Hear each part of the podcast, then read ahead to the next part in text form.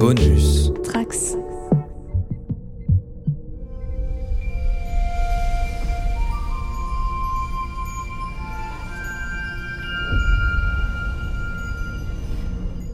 Journal de bord du commandant second de la base spatiale Deep Space 57. Date stellaire 800421.1. Nous devions étudier en visioconférence avec l'Académie de Starfleet la dernière mission du commandeur Decker, mais on dirait qu'il y a quelques soucis de transmission dans les relais subespace. Mais il semblerait qu'un gros nuage perturbe les communications. Est-ce que, que le commandeur a passerelle Qu'est-ce qui se passe? Est-ce que quelqu'un m'entend? Warning. Voyage to the final frontier with the crew of the original Star Trek. An alien object of unbelievable destructive power is less than three days away from this planet. These messages will detail my attempt to contact the aliens. Captain, I am now quite convinced that all of this is V'ger. That we are inside a living machine. Is a child. This child is about to wipe out every living thing on Earth. Now, what do you suggest we do? Spank it. Join the crew of the Enterprise for one of their most spectacular adventures Star Trek The Motion Picture. Ouf La communication est rétablie. Alors bienvenue à tous les trekkers et trekkies de toutes sortes à bord de la base spatiale du cadran pop. Je suis le commandeur Guigui et je suis ravi de vous accueillir dans ce nouveau podcast sur Star Trek.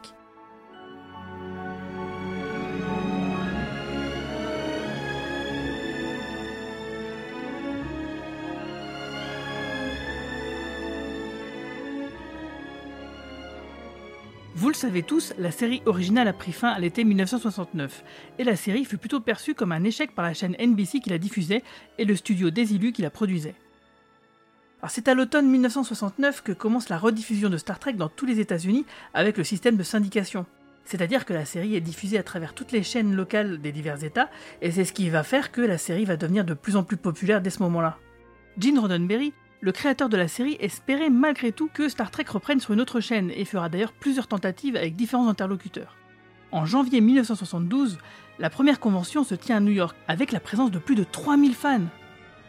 Deux mois plus tard, NBC se dit qu'il y a peut-être quelque chose d'intéressant qui est en train de se passer. Et le 8 septembre 1973, la version animée de Star Trek voit donc le jour sur la chaîne. Mais ça, on vous en parlait déjà dans le podcast numéro 12, donc on vous y renvoie.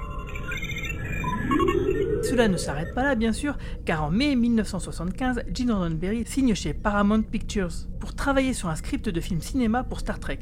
Et environ deux mois plus tard, Roddenberry rend déjà sa copie avec un script nommé The God Thing. Mais la réaction du studio est mitigée. Pourtant, durant l'été, bah, Roddenberry, qui y croit encore, bah, va continuer de travailler ses concepts. En janvier 1976, la Paramount transfère le projet à son département télévision, mais cinq mois plus tard, le projet revient encore à la division cinéma. Et le 17 septembre 1976, la Paramount annonce la production d'un film Star Trek sur un synopsis de Chris Bryant et Alan Scott intitulé Planet of the Titans et qui sera réalisé par Phil Kaufman. Mais en mai 1977, sans doute insatisfait du scénario, le studio décide de laisser tomber le projet et en septembre de la même année, la Paramount annonce la création d'une nouvelle chaîne de télévision qui s'appelle Paramount Television Service et qu'une série Star Trek en sera son fer de lance.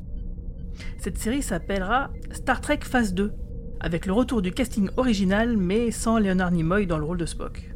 Mais finalement, là encore, rien ne se passera correctement et la série est morte-née seulement quelques semaines plus tard, alors que la pré-production avait déjà été bien entamée.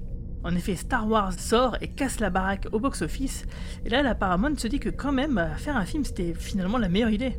Mais pour ça, il va falloir le faire vite, pour le sortir vite aussi, et profiter de l'engouement pour le space opéra dans les salles de cinéma.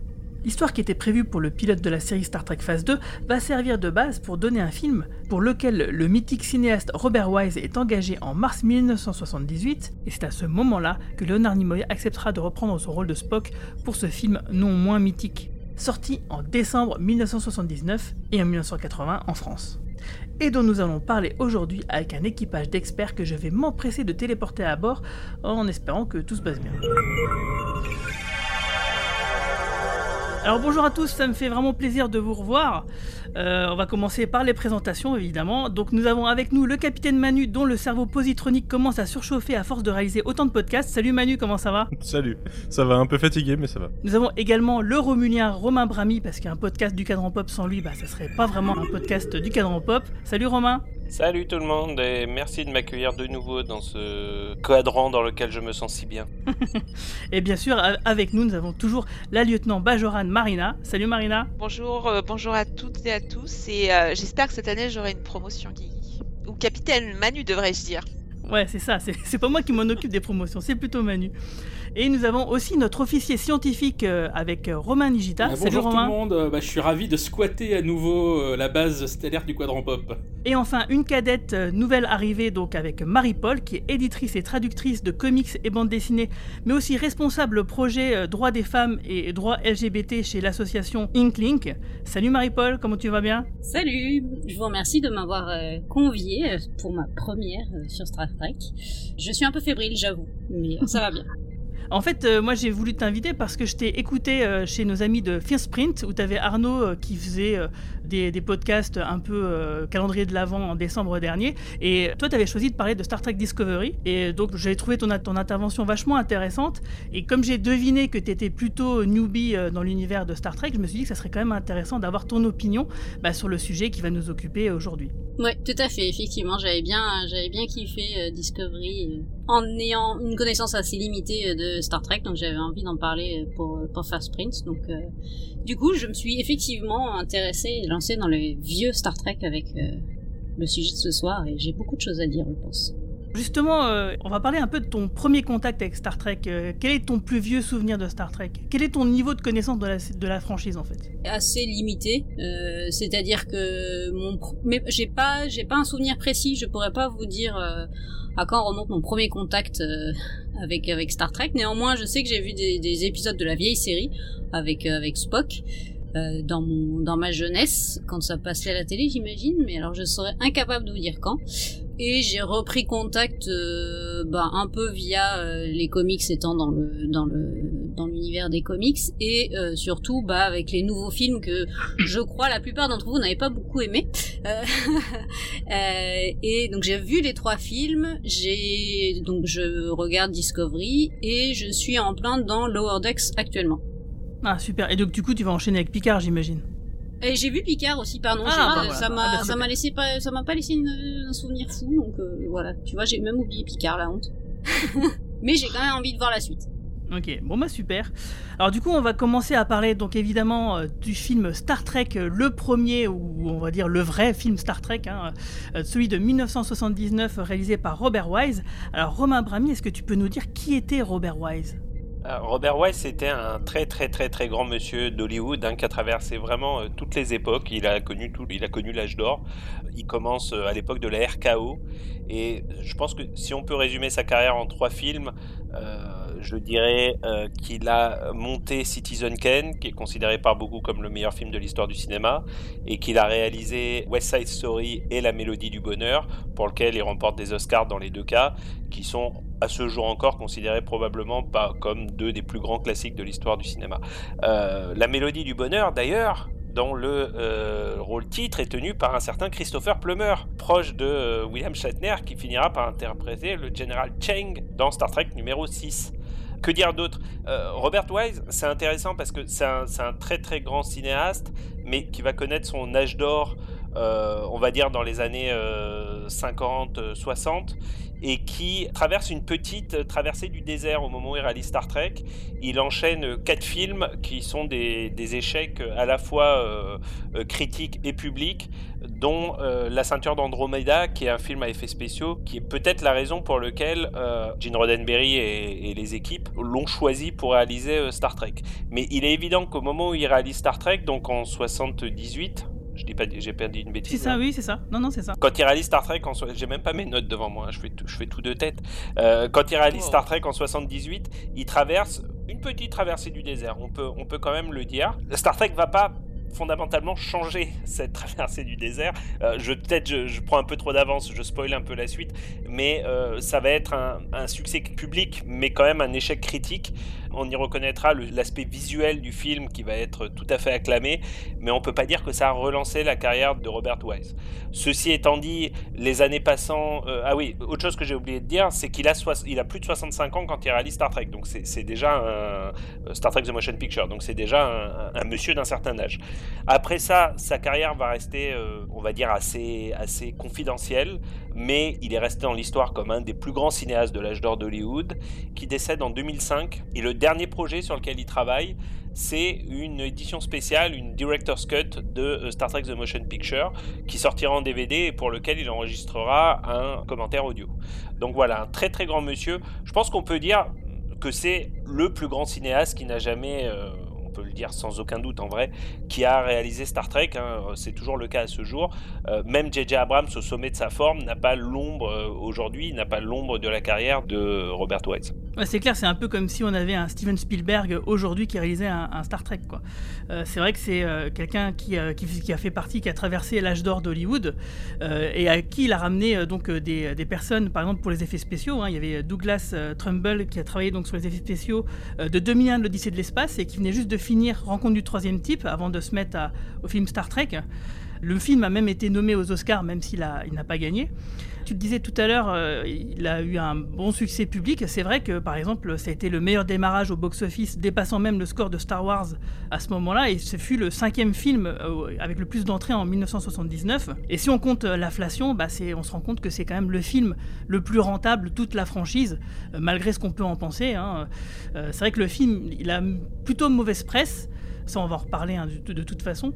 C'est un film qui a été euh, moyennement bien reçu peut-être par, euh, certains fans euh, de, la série, qui vont lui préférer Star Trek 2 quelques années plus tard. Mais en tout cas, c'est un film qui, effectivement, qui en termes de production, a été plutôt monstrueux, dans le sens où, effectivement, c'est une débauche d'effets spéciaux, où on voit qu'il y a eu beaucoup d'amour là-dedans.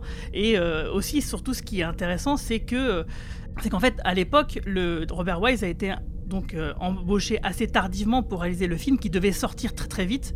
Et euh, finalement, bah, il y a beaucoup de choses au niveau des effets spéciaux qui n'ont pas pu être faits, entre guillemets, correctement, en tout cas comme lui l'aurait souhaité. C'est ce qui fait qu'il a été si content, 20 ans plus tard, de réaliser cette Director's Cut, parce que euh, ils ont refait en fait des effets spéciaux, mais attention, ils n'ont pas refait des effets spéciaux comme l'a pu le faire George Lucas sur ses Star Wars, en rajoutant des images de synthèse dégueulasses, des trucs qui étaient complètement bah, moches, quoi. En fait, là, ce qu'ils ont fait, c'est qu'ils ont vraiment fait des effets spéciaux comme s'ils avaient été faits à l'époque. Donc il y a une vraie valeur ajoutée euh, entre la Director's Cut et euh, la, version cinéma. Mais pour autant, euh, si on ne le sait pas, justement, que c'est des effets spéciaux qui ont été faits en 2000, enfin en 1999, ben on, ne le voit pas en fait. On, ne remarque pas vraiment la, patine et ça, donne vraiment une couleur supplémentaire au, film. Et, parce que le, Robert Wise a toujours regretté effectivement de ne pas avoir pu aller au bout de ses concepts euh, visuels. Je pense qu'à l'instar de Blade Runner, je veux pas euh, aller trop en avant de ton, conducteur, mais je pense qu'à l'instar de Blade Runner, euh, ça fait partie des rares films dans l'histoire du cinéma où la director's cut remplacera définitivement la version originale, si, si, tu vois ce que je veux dire. C'est-à-dire que je pense qu'aujourd'hui, personne euh, n'aurait l'idée de, enfin, sauf pour une volonté cinéphile, mais de relancer la version cinéma de Blade Runner. Et je pense qu'il n'y a vraiment aucune raison, pour ainsi dire, de, préférer la version cinéma de, de Star Trek 1 plutôt que la Director's Cut je parlais des effets spéciaux, mais aussi au niveau de la narration, euh, il y a des scènes qui ont été enlevées qui étaient euh, plutôt importantes pour la compréhension bah, de l'histoire et surtout du comportement des personnages. Il me semble que de mémoire, en gros, il y a 10 minutes de, scènes supplémentaires qui ont été rajoutées. ce qui, moi, je me souviens que la première fois que j'avais vu Star Trek, il y avait certaines choses que j'avais pas comprises et que finalement, avec la director's cut, c'était beaucoup plus, beaucoup plus clair, quoi. Et effectivement, bah, moi, ça fait 20 ans que je regarde que cette Director's Cut et que du coup je n'ai pas revu la version cinéma depuis 20 ans. Il n'y a que peut-être Marie-Paul euh, ce soir qui aura vu euh, la version cinéma parce qu'elle l'a regardée euh, sur Amazon et je crois pas qu'ils ont la Director's Cut parce que en fait le problème de la Director's Cut c'est qu'elle n'est sortie qu'en DVD, elle n'existe pas en HD parce qu'il faudrait, s'il le mettait en HD, donc euh, sortir en Blu-ray ou en 4K, bah, ça voudrait dire qu'il faudrait refaire le boulot qui a été fait il y a 20 ans à peu près sur les effets spéciaux. Et ça, bah, pour, le moment, visiblement, par la Paramount, ils sont pas chauds pour le faire. J'espère qu'ils vont le faire un jour parce que quand même, je trouve que cette Director's Cut le mérite largement. La dernière chose que je, voulais dire sur Robert Wise, c'est euh, quand même un choix euh, étonnant de la part de Roddenberry et ses équipes, parce que, euh, bon, clairement, et ça je pense qu'on va l'évoquer beaucoup plus en profondeur, mais il n'y aurait pas eu de Star Trek 1 s'il n'y avait pas eu de Star Wars, et or Star Wars c'est quand même un film qui est réalisé par un petit jeune, un, un jeune loup du cinéma, et c'est quand même assez étonnant pour un film de science-fiction et effets spéciaux d'être allé chercher un vieux vétéran plutôt que euh, plutôt qu'un jeune loup en fait. Et ce qui est drôle, c'est que plus tard, George Lucas, quand il va faire l'Empire contre-attaque, va avoir la même approche que euh, Gene Roddenberry sur Motion Picture, c'est-à-dire que lui-même, il va aller chercher un vieux vétéran plutôt que d'aller chercher un jeune loup. Ça m'amène au sujet suivant qui est la musique. Euh, c'est qu'en fait, euh, il aurait pu avoir une tentation de singer un peu ce qu'avait fait John Williams sur Star Wars. Or, avec Jerry Goldsmith, euh, bah, finalement, ils sont partis dans une autre direction. Tout à fait. Une, un des éléments les, les plus réussis de, de, ce film, et ça, je pense que tout le monde est à peu près d'accord, y compris ceux qui n'aiment vraiment pas ce film, c'est évidemment sa, bande originale, composée par Jerry Goldsmith, qui lui aussi est une, une légende d'Hollywood. Jerry Goldsmith, pour moi, il fait partie des 3 J. Alors, faut pas confondre avec les 3 T. Hein. Les 3 J, c'est John Barry, John Williams et Jerry Goldsmith. Pour moi, ce sont les trois plus grands compositeurs de, musique, de, films euh, de la seconde moitié du XXe siècle. Euh, John Williams, évidemment, euh, Star Wars et, les films de, de Spielberg. John Barry, évidemment, les James Bond et le thème d'Amicalement Vôtre. Et donc Jerry Goldsmith, dont le nom, pour nous, fans de Star Trek, on sait absolument qui c'est, mais je pense que le grand public n'a pas forcément retenu son nom, même s'ils connaissent ses musiques. Euh, Jerry Goldsmith, c'est évidemment La planète des singes, qui pour moi est la plus grande bande originale de film de tous les temps, absolue, c'est absolument indépassable. Euh, il a également fait la musique de Papillon, du même réalisateur, Franklin Schaffner. Il a fait la musique des premiers Rambo, des trois premiers Rambo. Il a fait la musique de pas mal de films de Joe Dante, euh, comme par exemple euh, Gremlins, Explorers. Euh, il a fait la musique de Basic Instinct. Enfin, c'est un personnage absolument légendaire pour la musique de film et aussi pour Star Trek, puisqu'il a en effet composé la musique de, de ce premier film, mais il a en tout composé la musique de la moitié des dix premiers films. C'est-à-dire avant l'ère du Abrams, il aura composé cinq des dix BO.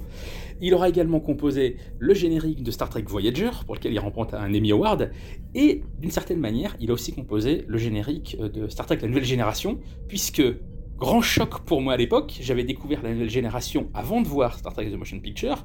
Qu'est-ce qu'on découvre quand on regarde Star Trek The Motion Picture? Eh ben en fait, le générique de la nouvelle génération, c'est juste la musique de Star Trek The Motion Picture. C'est dire à quel point ce, ce thème a absolument marqué à l'époque la, la, production de, de, de, Star Trek, à tel point qu'ils l'ont réutilisé pour une des séries suivantes. Si tu me permets juste de rajouter un tout petit point là-dessus, c'est que ce thème est tellement réussi et tellement indétrônable qu'en fait, à la base, il y avait une autre composition de fait pour Star Trek The Next Generation, il y avait un autre générique qui avait été écrit, et euh, le thème, en fait, il était tellement monstrueux, le thème de Goldsmith, qu'ils ont dit non mais c'est pas possible, c'est trop en dessous, et donc ils ont viré le thème original pour remettre le thème de Goldsmith qui a commencé déjà à dater, ouais. hein, mine de rien. Bah, il avait 8 ans. Ouais. Et aujourd'hui encore, quand on entend quelques notes du thème de NextG, ça reste euh, absolument, voilà, c'est indétrônable comme thème, c'est indétrônable. Et en effet, comme on l'a dit, on est en pleine période Star Wars, puisque clairement ce film, euh, le film Star Trek The Motion Picture a été lancé pour surfer, comme beaucoup d'autres films à l'époque, sur le, le succès de Star Wars. Et en effet, la BO de Goldsmith n'est pas totalement dans le moule. Tout comme le film, d'ailleurs, n'est pas totalement dans le moule de, Star Wars. Star Trek The, Motion Picture ressemble par instant, par, par pas mal d'aspects, beaucoup plus à 2001, l'Odyssée de l'espace. Et la BO aussi, mais pas totalement non plus.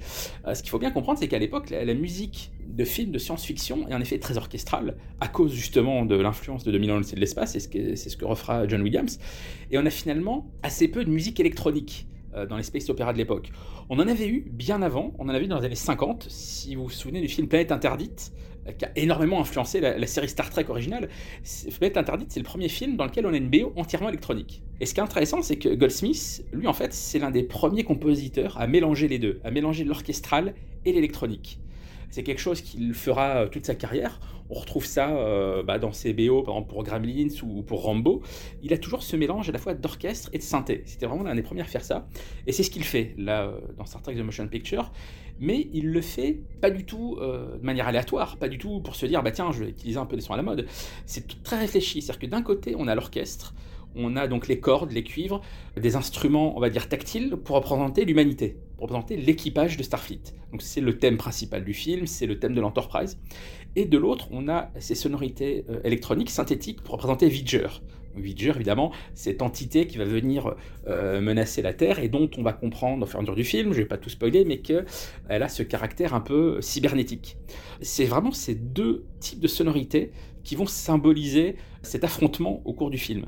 C'est quelque chose de vraiment totalement novateur à l'époque et complètement envoûtant, avec en plus une couche supplémentaire qui est que quand l'Enterprise pénètre dans le nuage Vidger, on a vraiment un, son et de sonorité euh, typique euh, d'un film d'horreur gothique. On a l'impression d'être dans une maison hantée quasiment, euh, avec des, presque des bruits d'orage qui sont en plus, on insiste là-dessus, même au niveau visuel, on a l'impression qu'il y a des éclairs alors qu'on est, on est dans l'espace. Donc la BO de Goldsmith va vraiment venir pousser, compléter, enrichir toutes les thématiques du film, et c'est pour ça que c'est absolument brillantissime. Et l'un de ses plus beaux passages, et qui vraiment fait toute la valeur de la scène, c'est la fameuse scène, la célèbre scène dans laquelle Kirk découvre pour la première fois la nouvelle version de l'Enterprise, qui est une scène qui est beaucoup trop longue. Je pense que tout le monde est d'accord pour ça. Oh oui.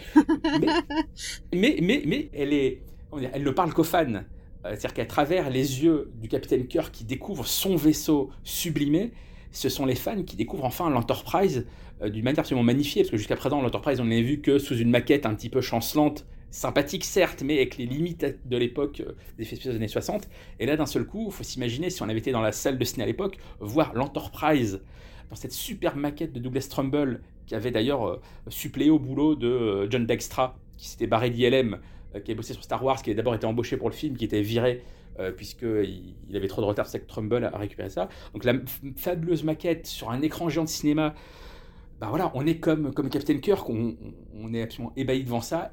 Moi, j'ai un, j'ai, un fun fact sur, le, sur la musique, sur l'électronique justement. Tu sais quel est le nom de l'instrument qu'il a utilisé euh, spécifiquement pour les scènes de Vager justement? L'espèce de, de, de gros tuyau là. Ouais, c'est un blaster beam en fait qui fait 15 pieds de long. Et le, le fun fact, c'est quand même que ça a été inventé par Craig Huxley, qui a joué le neveu de, euh, de du Captain Kirk dans euh, Star, Star Trek Operation Annihilate en 67. D'accord, c'est amusant. Pardon, j'aime bien, j'aime bien moi les petits, j'aime bien les petits euh, fun facts comme ça sur les films, ça change. Un Et bah, comme, comme autre fun fact, on peut aussi, aussi citer le fait que Goldsmith, dans la deuxième partie de sa carrière, a travaillé avec un orchestrateur qui n'est autre qu'Alexander Courage, Alexander Courage, qui est le compositeur du générique original de Star Trek. Et d'ailleurs, on entend quelques petits passages euh, dans le film, on entend le, thème dans des scènes assez tristes, justement, après le départ de la mission, quand euh, le vaisseau ne marche pas très bien. Donc c'est assez bizarre d'entendre le, thème Star Trek de manière assez triste. Et ce qui est aussi vachement intéressant, c'est que euh, Goldsmith va, va, réutiliser dans des films suivants certains des petits passages de ce premier film, alors pas uniquement le thème principal, mais notamment le thème Klingon le thème des Klingons qu'il compose pour la, première scène du film, eh ben, on va le entendre dans Star Trek V notamment, euh, puisque les Klingons sont parmi les ennemis principaux du, film réalisé par, euh, par, Shatner, de Sinistre Mémoire. Et puis il va également l'utiliser euh, comme thème de Worf, notamment quand, dans First Contact, quand Worf arrive à bord du Défiant pour la grande bataille du début, on entend quelques notes du fameux thème Klingon. Donc à tous les niveaux, le boulot que fera Goldsmith sur ce, ce premier film va influencer d'une manière euh, très importante et, euh, et, absolument indispensable tout le reste de la saga. Donc c'est pour ça qu'il est euh, absolument indispensable de réécouter Abbey Goldsmith, même si on regarde pas le film d'ailleurs. The human adventure is just beginning.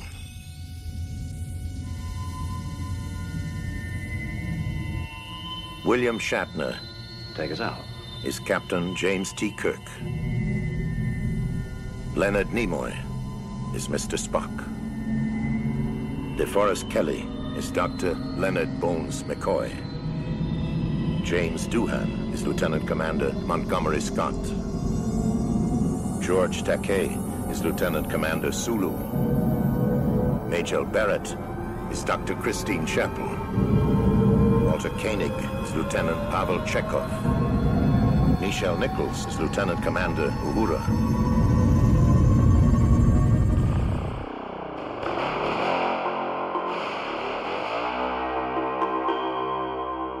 Bah, D'ailleurs, avant de vous demander est-ce que vous avez pensé du film à votre premier visionnage, on va se rafraîchir un peu la mémoire. On va demander à Marina de nous faire le résumé. Alors, un résumé sans spoiler, Guigui. Pour présenter le film en quelques mots, donc une entité extraterrestre, Viger, apparemment hostile et maître d'une nuée, qui détruit tout sur son passage, se dirige vers la Terre. La personne chargée de reconnaître l'entité, d'évaluer la nature de la menace, n'est autre que l'amiral James T. Kirk, chargé par Starfleet de cette mission. Pour cela, il reprend les commandes de l'USS Enterprise qu'il avait abandonné suite à sa promotion. Et donc, euh, bah, il découvre un nouveau vaisseau, euh, même si cette scène extraordinaire dont tout le monde euh, meurt d'envie de parler et qui dure des heures, voilà. Alors, pour la première fois, il y a des tensions parce que le capitaine Will Decker a été évincé de son commandement, il n'est pas très content et avec toute sa retenue, il tente de le faire comprendre euh, à James T. Kirk, mais il accepte de le seconder parce qu'il est un peu plus jeune, un peu plus fringant et tout ça. Mais le film commence euh, réellement lorsqu'il y a des essais avec les nouvelles fonctionnalités du vaisseau. Euh, donc il y a quelques scènes dont j'imagine nous allons parler pour montrer les dangers des vols spatiaux. Je ne veux pas du tout spoiler cette scène pour ceux qui ne la connaissent pas. James T. Kirk n'est pas au fait de toutes les modifications qu'ont connues le, le, vaisseau, donc ça ne fait qu'intensifier les tensions. En chemin vers l'interception de cette entité qui se fait appeler Viger, Spock monte à bord du vaisseau. Ouh là là, t'as failli spoiler. Ouh là là là là Mais tu, tu couperas ça au montage, Guigui. Non, c'était bien. Voilà, et donc l'Enterprise accueille Spock et euh, voilà, et donc, euh, et donc je vais peut-être m'arrêter là pour éviter de spoiler ce qui va se passer, mais voilà, c'est la, la suite du film, c'est la rencontre entre l'Enterprise et Viger. Ok, bah, du coup je vais vous demander à tous, non pas ce que vous pensez du film maintenant, mais de ce que vous en aviez pensé la première fois que vous l'avez vu, et donc je vais commencer directement par Marie-Paul, bah, qui l'a vu seulement avant-hier. Tout à fait. Eh bien, écoute, la fameuse scène où on découvre l'Enterprise, c'était assez long, effectivement, mais c'était assez fabuleux, malgré tout. Sinon, j'ai trouvé ça assez surprenant, étant habitué évidemment à un univers euh, Star Trek beaucoup plus euh, action, euh, punchy avec les avec les nouvelles les nouvelles séries et films pardon. Néanmoins, j'ai assez vite compris effectivement que le but c'était de se détacher assez de Star Wars qui était sorti deux ans avant et de faire un film non pas action mais vraiment plongé dans l'espace, dans l'exploration, même si on sait pas forcément une exploration comme on peut s'attendre dans un l'univers Star Trek à proprement parler. C'est assez déroutant par moments, pas surtout quand euh, étant je suis newbie, une cadette, euh, donc je suis pas forcément habituée à avoir un, rythme assez assez posé, assez lent. J'ai malheureusement eu pas l'occasion de bien entendre la BO, donc j'ai envie de, réécouter la BO, surtout après tout ce, que vous avez dit euh, précédemment, parce qu'effectivement il y a, des thèmes qui qui fonctionnent, qui avait l'air de vraiment bien fonctionner avec certains passages j'ai été euh, assez euh, déroutée par le personnage de Ilia. C'est ça, la, la Del, Deltran, qui euh, j'ai découvert après quelle était la, la, particularité de cette espèce. Donc, je comprends mieux pourquoi sa petite tenue à un moment alors qu'ils sont tous en espèce de tenue un peu pyjamesque, euh, qui euh, d'ailleurs, je crois, ont été assez détestés par l'ensemble de l'équipe, et c'est d'ailleurs pour ça qu'il n'y a pas, ils n'ont pas été renouvelés et qu'ils ont, ils ont changé de garde-robe euh, depuis.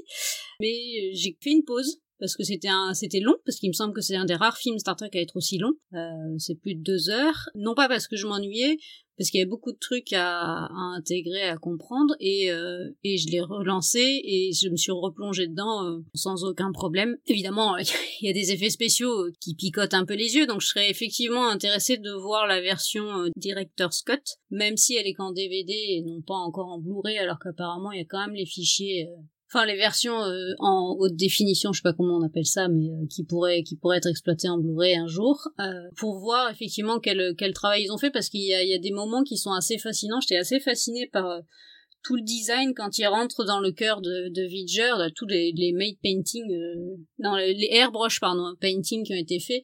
Euh, les designs c'est vraiment hyper cool c'est c'est assez ouais je suis restée scotchée devant l'écran après, la, la tension entre Kirk et, euh, et Decker, c'était rigolo. Euh. ça fait un peu... Euh, Bonjour, je viens. C'est moi, c'est moi, c'est moi, c'est moi le grand garçon, c'est moi le chef. Tu te pousses, s'il te plaît, lâche mon siège. C'était marrant et de aussi de, de comprendre que Spock avait apparemment, euh, il a été repris en cours de route, mais euh, il était plus. Enfin, comme j'ai pas vu moi la, la, ce qui s'est passé avant, je, je, je débarquais un peu. Il y a peu d'intérêt en fait. La série, euh, si tu veux, elle est pas feuilletonnante. Il y a pas de début, un milieu et une fin à proprement parler. Donc le dernier épisode, c'est une aventure comme une autre.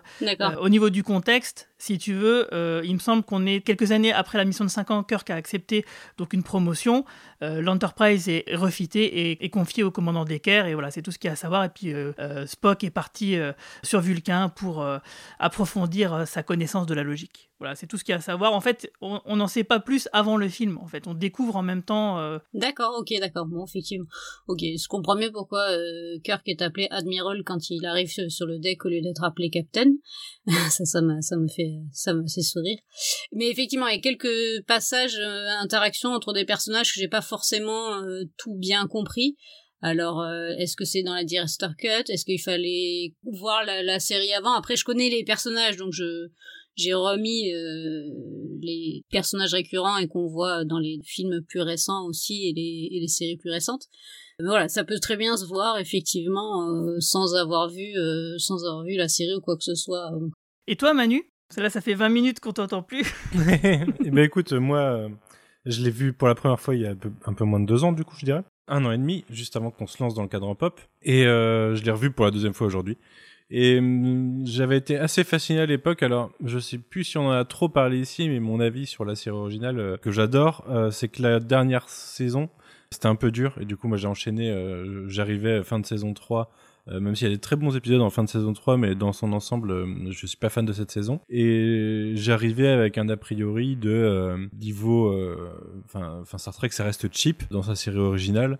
Donc j'allais voir les films qui correspondaient à ça. J'étais parfois un peu saoulé par des épisodes qui duraient 48 minutes pour un, un plot médiocre. Quand il dure 48 minutes pour un truc que t'as compris au bout de 5, mais ça reste bon, bah pourquoi pas?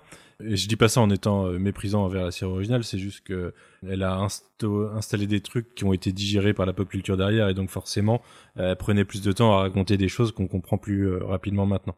Euh, c'est son héritage en fait, et du coup c'est absolument pas négatif. C'est juste que quand ça, quand on est sur des épisodes pas terribles, bah ça, le temps est long.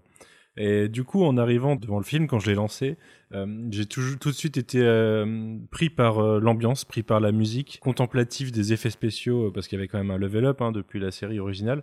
Les effets spéciaux sont pas parfaits, mais pour l'époque, ils sont quand même vachement beaux. Je me suis refait la réflexion tout à l'heure. Et pour ce qui est du film et de l'histoire en elle-même, j'adore. Je trouve que c'est un vrai bon film de SF qui sait prendre son temps, qui est en effet beaucoup plus proche de 2001 que de Star Wars. Je le trouve très contemplatif. Il n'y a pas beaucoup de films qui peuvent se permettre de faire des plans de plusieurs minutes sans que personne parle et juste euh, voir des trucs dans l'espace, euh, des, trucs cool, des trucs beaux, des trucs euh, inconnus, inattendus. Et il le fait à plusieurs reprises. je sais que beaucoup de gens critiquent le film pour son rythme, pensent qu'il se passe pas grand chose. Moi, je trouve que ça joue beaucoup en fait dans mon appréciation. Ce côté un peu presque onirique et hum, ouais, c'est un film que j'adore et le, bah, le plot twist, on en reparlera tout à l'heure probablement, mais euh, bah, j'apprécie beaucoup. Je, ça fait partie de ce que j'aime dans, dans la SF. Et, et, ouais, pour moi, c'était un, c'est un des vrais meilleurs Star Trek en fait. Ok. Et toi, euh, Romain Brami Moi, la première fois que je l'ai vu, euh, à l'instar de beaucoup de mes films préférés, je me suis endormi au bout de 25 minutes. Euh, mais, tu sais, il y, a deux genres de films où tu t'endors. Il y a les films où tu t'endors en te disant, mais plus jamais tu m'y reprendras, euh, voilà, j'arrête et j'enterre le film.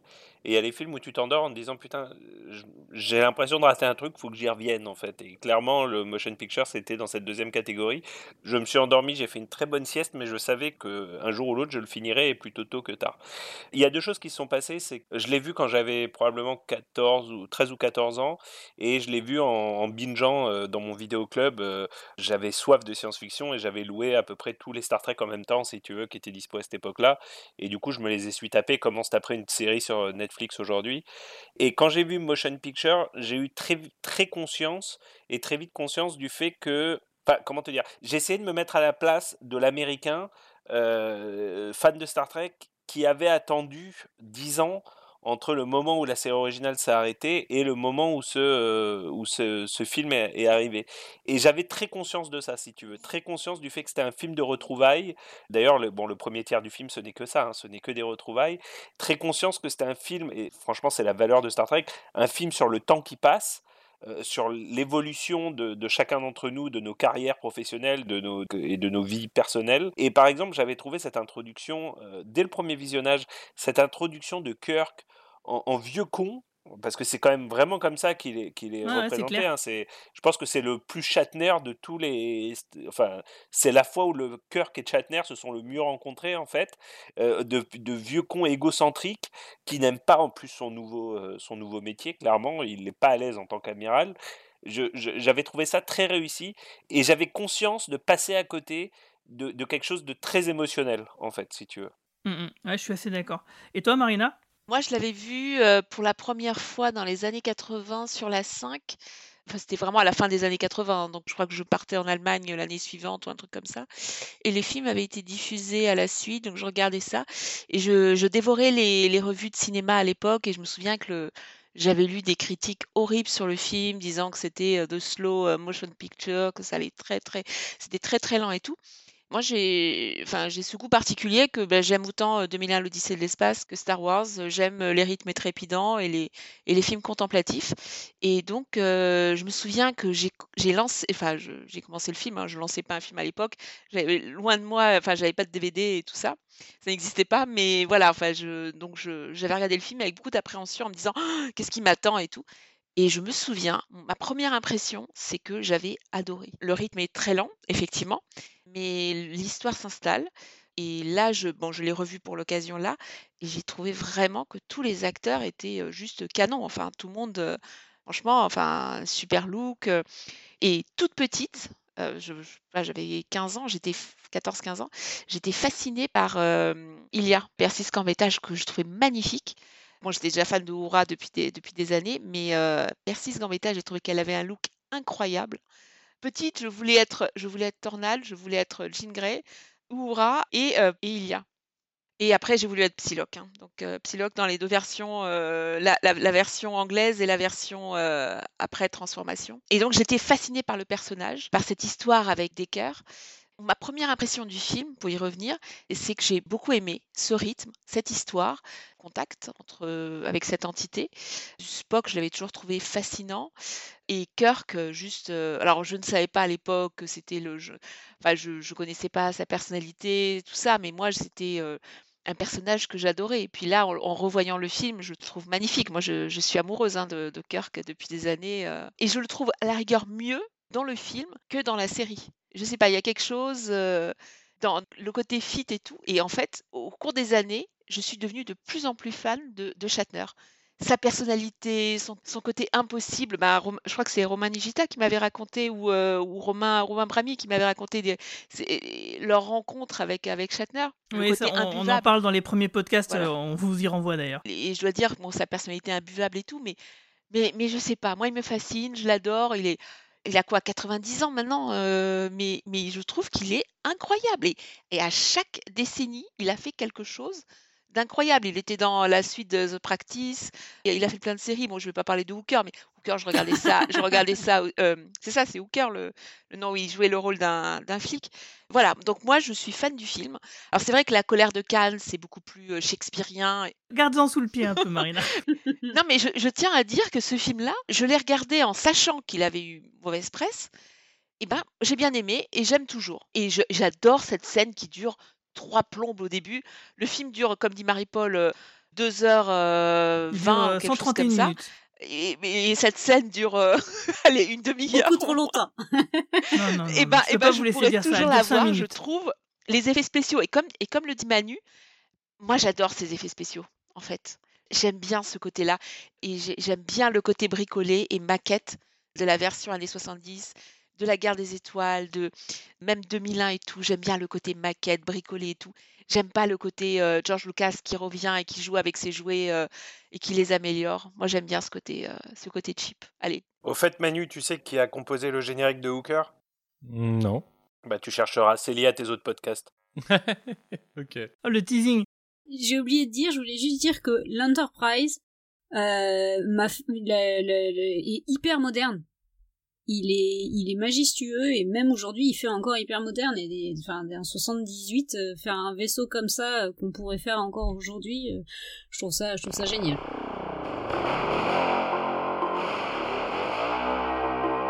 Et toi, Romain Nigita? Alors moi, euh, je l'ai vu pour la première fois, euh, ça devait être vers 96-97, c'est quand vraiment j'ai plongé euh, la tête la première dans l'univers Star Trek à l'époque où Jimmy a commencé à diffuser la nouvelle génération. Euh, alors j'avais déjà vu certains des films, certains des autres films avant, j'avais déjà vu plusieurs épisodes de la série originale avant, mais c'est vraiment à partir de la nouvelle génération sur Jimmy que j'ai commencé à vouloir tout voir. Et, euh, c'est là que j'ai commencé à acheter les premiers films en VHS grâce à une offre 3 cassettes pour le prix de 2 à la FNAC, euh, pour ne pas citer de marque. Et donc j'ai vu à ce moment-là pour la première fois donc le motion picture, alors que j'avais vu certains des autres films. Je l'ai vu sur une petite télé cathodique 36 cm euh, et ben même comme ça, même comme ça, est complètement ébloui par, euh, par le film, par la musique, par les effets spéciaux, par euh, tout, son, tout ce dont on, on a parlé jusque-là. en effet, un peu surpris par, par de voir qu'il était en effet très différent des films suivants, parce que j'avais déjà vu certains des films suivants, comme notamment Star Trek 6, que je trouve absolument génial, ou même Star Trek 4. mais en fait, ce qui est le plus déroutant et ce qui est le plus original dans ce film-là, euh, et même par rapport à toute la science-fiction actuelle, même pas uniquement Star Trek. Et c'est un truc qui m'a marqué déjà à l'époque, c'est que c'est un film de science-fiction dans lequel il n'y a pas de bad guy. Euh, dans tous les autres films Star Trek, derrière, euh, Khan, bien sûr, et tous les autres derrière, on a quasiment tout le temps un méchant un peu à la James Bond. Ah, dans Star Trek 4, c'est pas le cas. À part, à Star Trek 4, parce que dans une comédie de voyage dans le temps. Mais à part, à part celui-là, et à part le premier, on n'a on pas ce côté euh, l'Enterprise qui affronte un, méchant ou une méchante, comme la Reine des Borg dans First Contact. On a vraiment pour une pure histoire de SF. Euh, c'est ça qui est absolument fascinant, euh, pour reprendre un terme célèbre de Star Trek, dans ce film-là. Et l'autre truc qui m'a également fasciné, toujours pour reprendre ce terme, à l'époque, quand j'ai vu le film, euh, justement, comme j'étais en plein dans Star Trek La Nouvelle Génération, c'est en effet comme la les Marina, c'est de se rendre compte bah, que Decker et Ilia, c'est Riker et Troy. ou Riker et Diana. C'est en effet après quand on s'intéresse à, la production du film, au fait que c'était issu de ce qu'aurait dû être la série Star Trek Phase 2, qui ensuite a été recyclée pour une nouvelle génération, c'est grosso modo les, mêmes personnages. C'était euh, absolument dingue de me rendre compte de ça à l'époque en voyant le film, en me disant, mais attends, c'est exactement euh, les mêmes personnages que ce que je vois en ce moment sur Jimmy. C'était assez rigolo. Euh, mais voilà, complètement euh, fasciné par le film, par son ambiance, par sa musique, par ses effets spéciaux, enfin tout ce dont on parle depuis le début. Pas tant dérouté que ça par le rythme, parce que un peu comme Marina, j'avais lu des bouquins, des articles qui, qui, pointaient un peu ce truc-là, même si pour moi finalement c'est pas un souci, mais je m'y attendais un petit peu à ça. Par contre, un peu dérouté par en effet des choses qui ont des scènes qui ont été coupées qu'on a retrouvées plus tard dans la director's édition. Il y a des trucs qui sont pas très clairs notamment euh, tout ce qui concerne le rapport euh, entre Spock et Vidger et, le Collinard. Et ça, je l'ai un peu mieux compris quelques temps plus tard en achetant la novélisation que j'avais trouvée euh, chez, un, chez un bouquiniste. Novélisation qui est, qui est signée, en tout cas sur la couverture de Gene Roddenberry, mais qui a sûrement été écrite par quelqu'un d'autre. Euh, c'est lui qui a encaissé les droits. Mais bref, on comprend mieux euh, le fait que normalement Spock, en fait, ressent Vidger de loin et presque déçu de ce qu'il découvre à la fin, mais ça le fait quand même évoluer. Tout ça est pas très compréhensible dans le film, en tout cas dans la version cinéma de 79. Je pense que c'est un des trucs qui finalement est le plus déroutant dans le film, au-delà du rythme. En fait, souvent, les films dont le rythme paraît bizarre, c'est qu'il manque des choses et on est perturbé dans la logique. Il n'y a, pas de fluidité. Je prends souvent comme exemple les versions longues du Seigneur des Anneaux, qui finalement sont beaucoup plus fluides que, les versions courtes. Quand, euh, quand on bouche les trous, finalement, quand tout est logique, quand tout coule de source, on voit moins le temps passer. Bah, c'est un peu le problème qu'on a, je pense, dans certains euh, points de l'intrigue de ce premier film qui sont en effet pas très clairs dans le montage cinéma. Et c'est vraiment un peu ce que j'ai ressenti à l'époque. Tout à fait. D'ailleurs, euh, bah, en ce qui me concerne, je suis complètement comme toi, c'est-à-dire que j'ai découvert euh, aussi, euh, pareil, dans mon accrochage à, la franchise en général grâce à Jimmy, parce que moi j'avais vu les autres films Star Trek et j'avais toujours raté le premier, ou alors c'est qu'il était moins diffusé à la télévision, je ne sais pas pourquoi, sans doute parce qu'il n'était pas trop apprécié, j'en sais rien. Mais en tout cas, je l'avais toujours raté et la première fois où je l'ai vu, bah, j'étais un peu déçu, pas à cause des effets spéciaux, même si c'est vrai qu'ils piquent un peu, mais surtout, comme tu viens de le dire, euh, il manque des grandes portions dans l'histoire et euh, l'arc narratif autour de Spock était pas très compréhensible.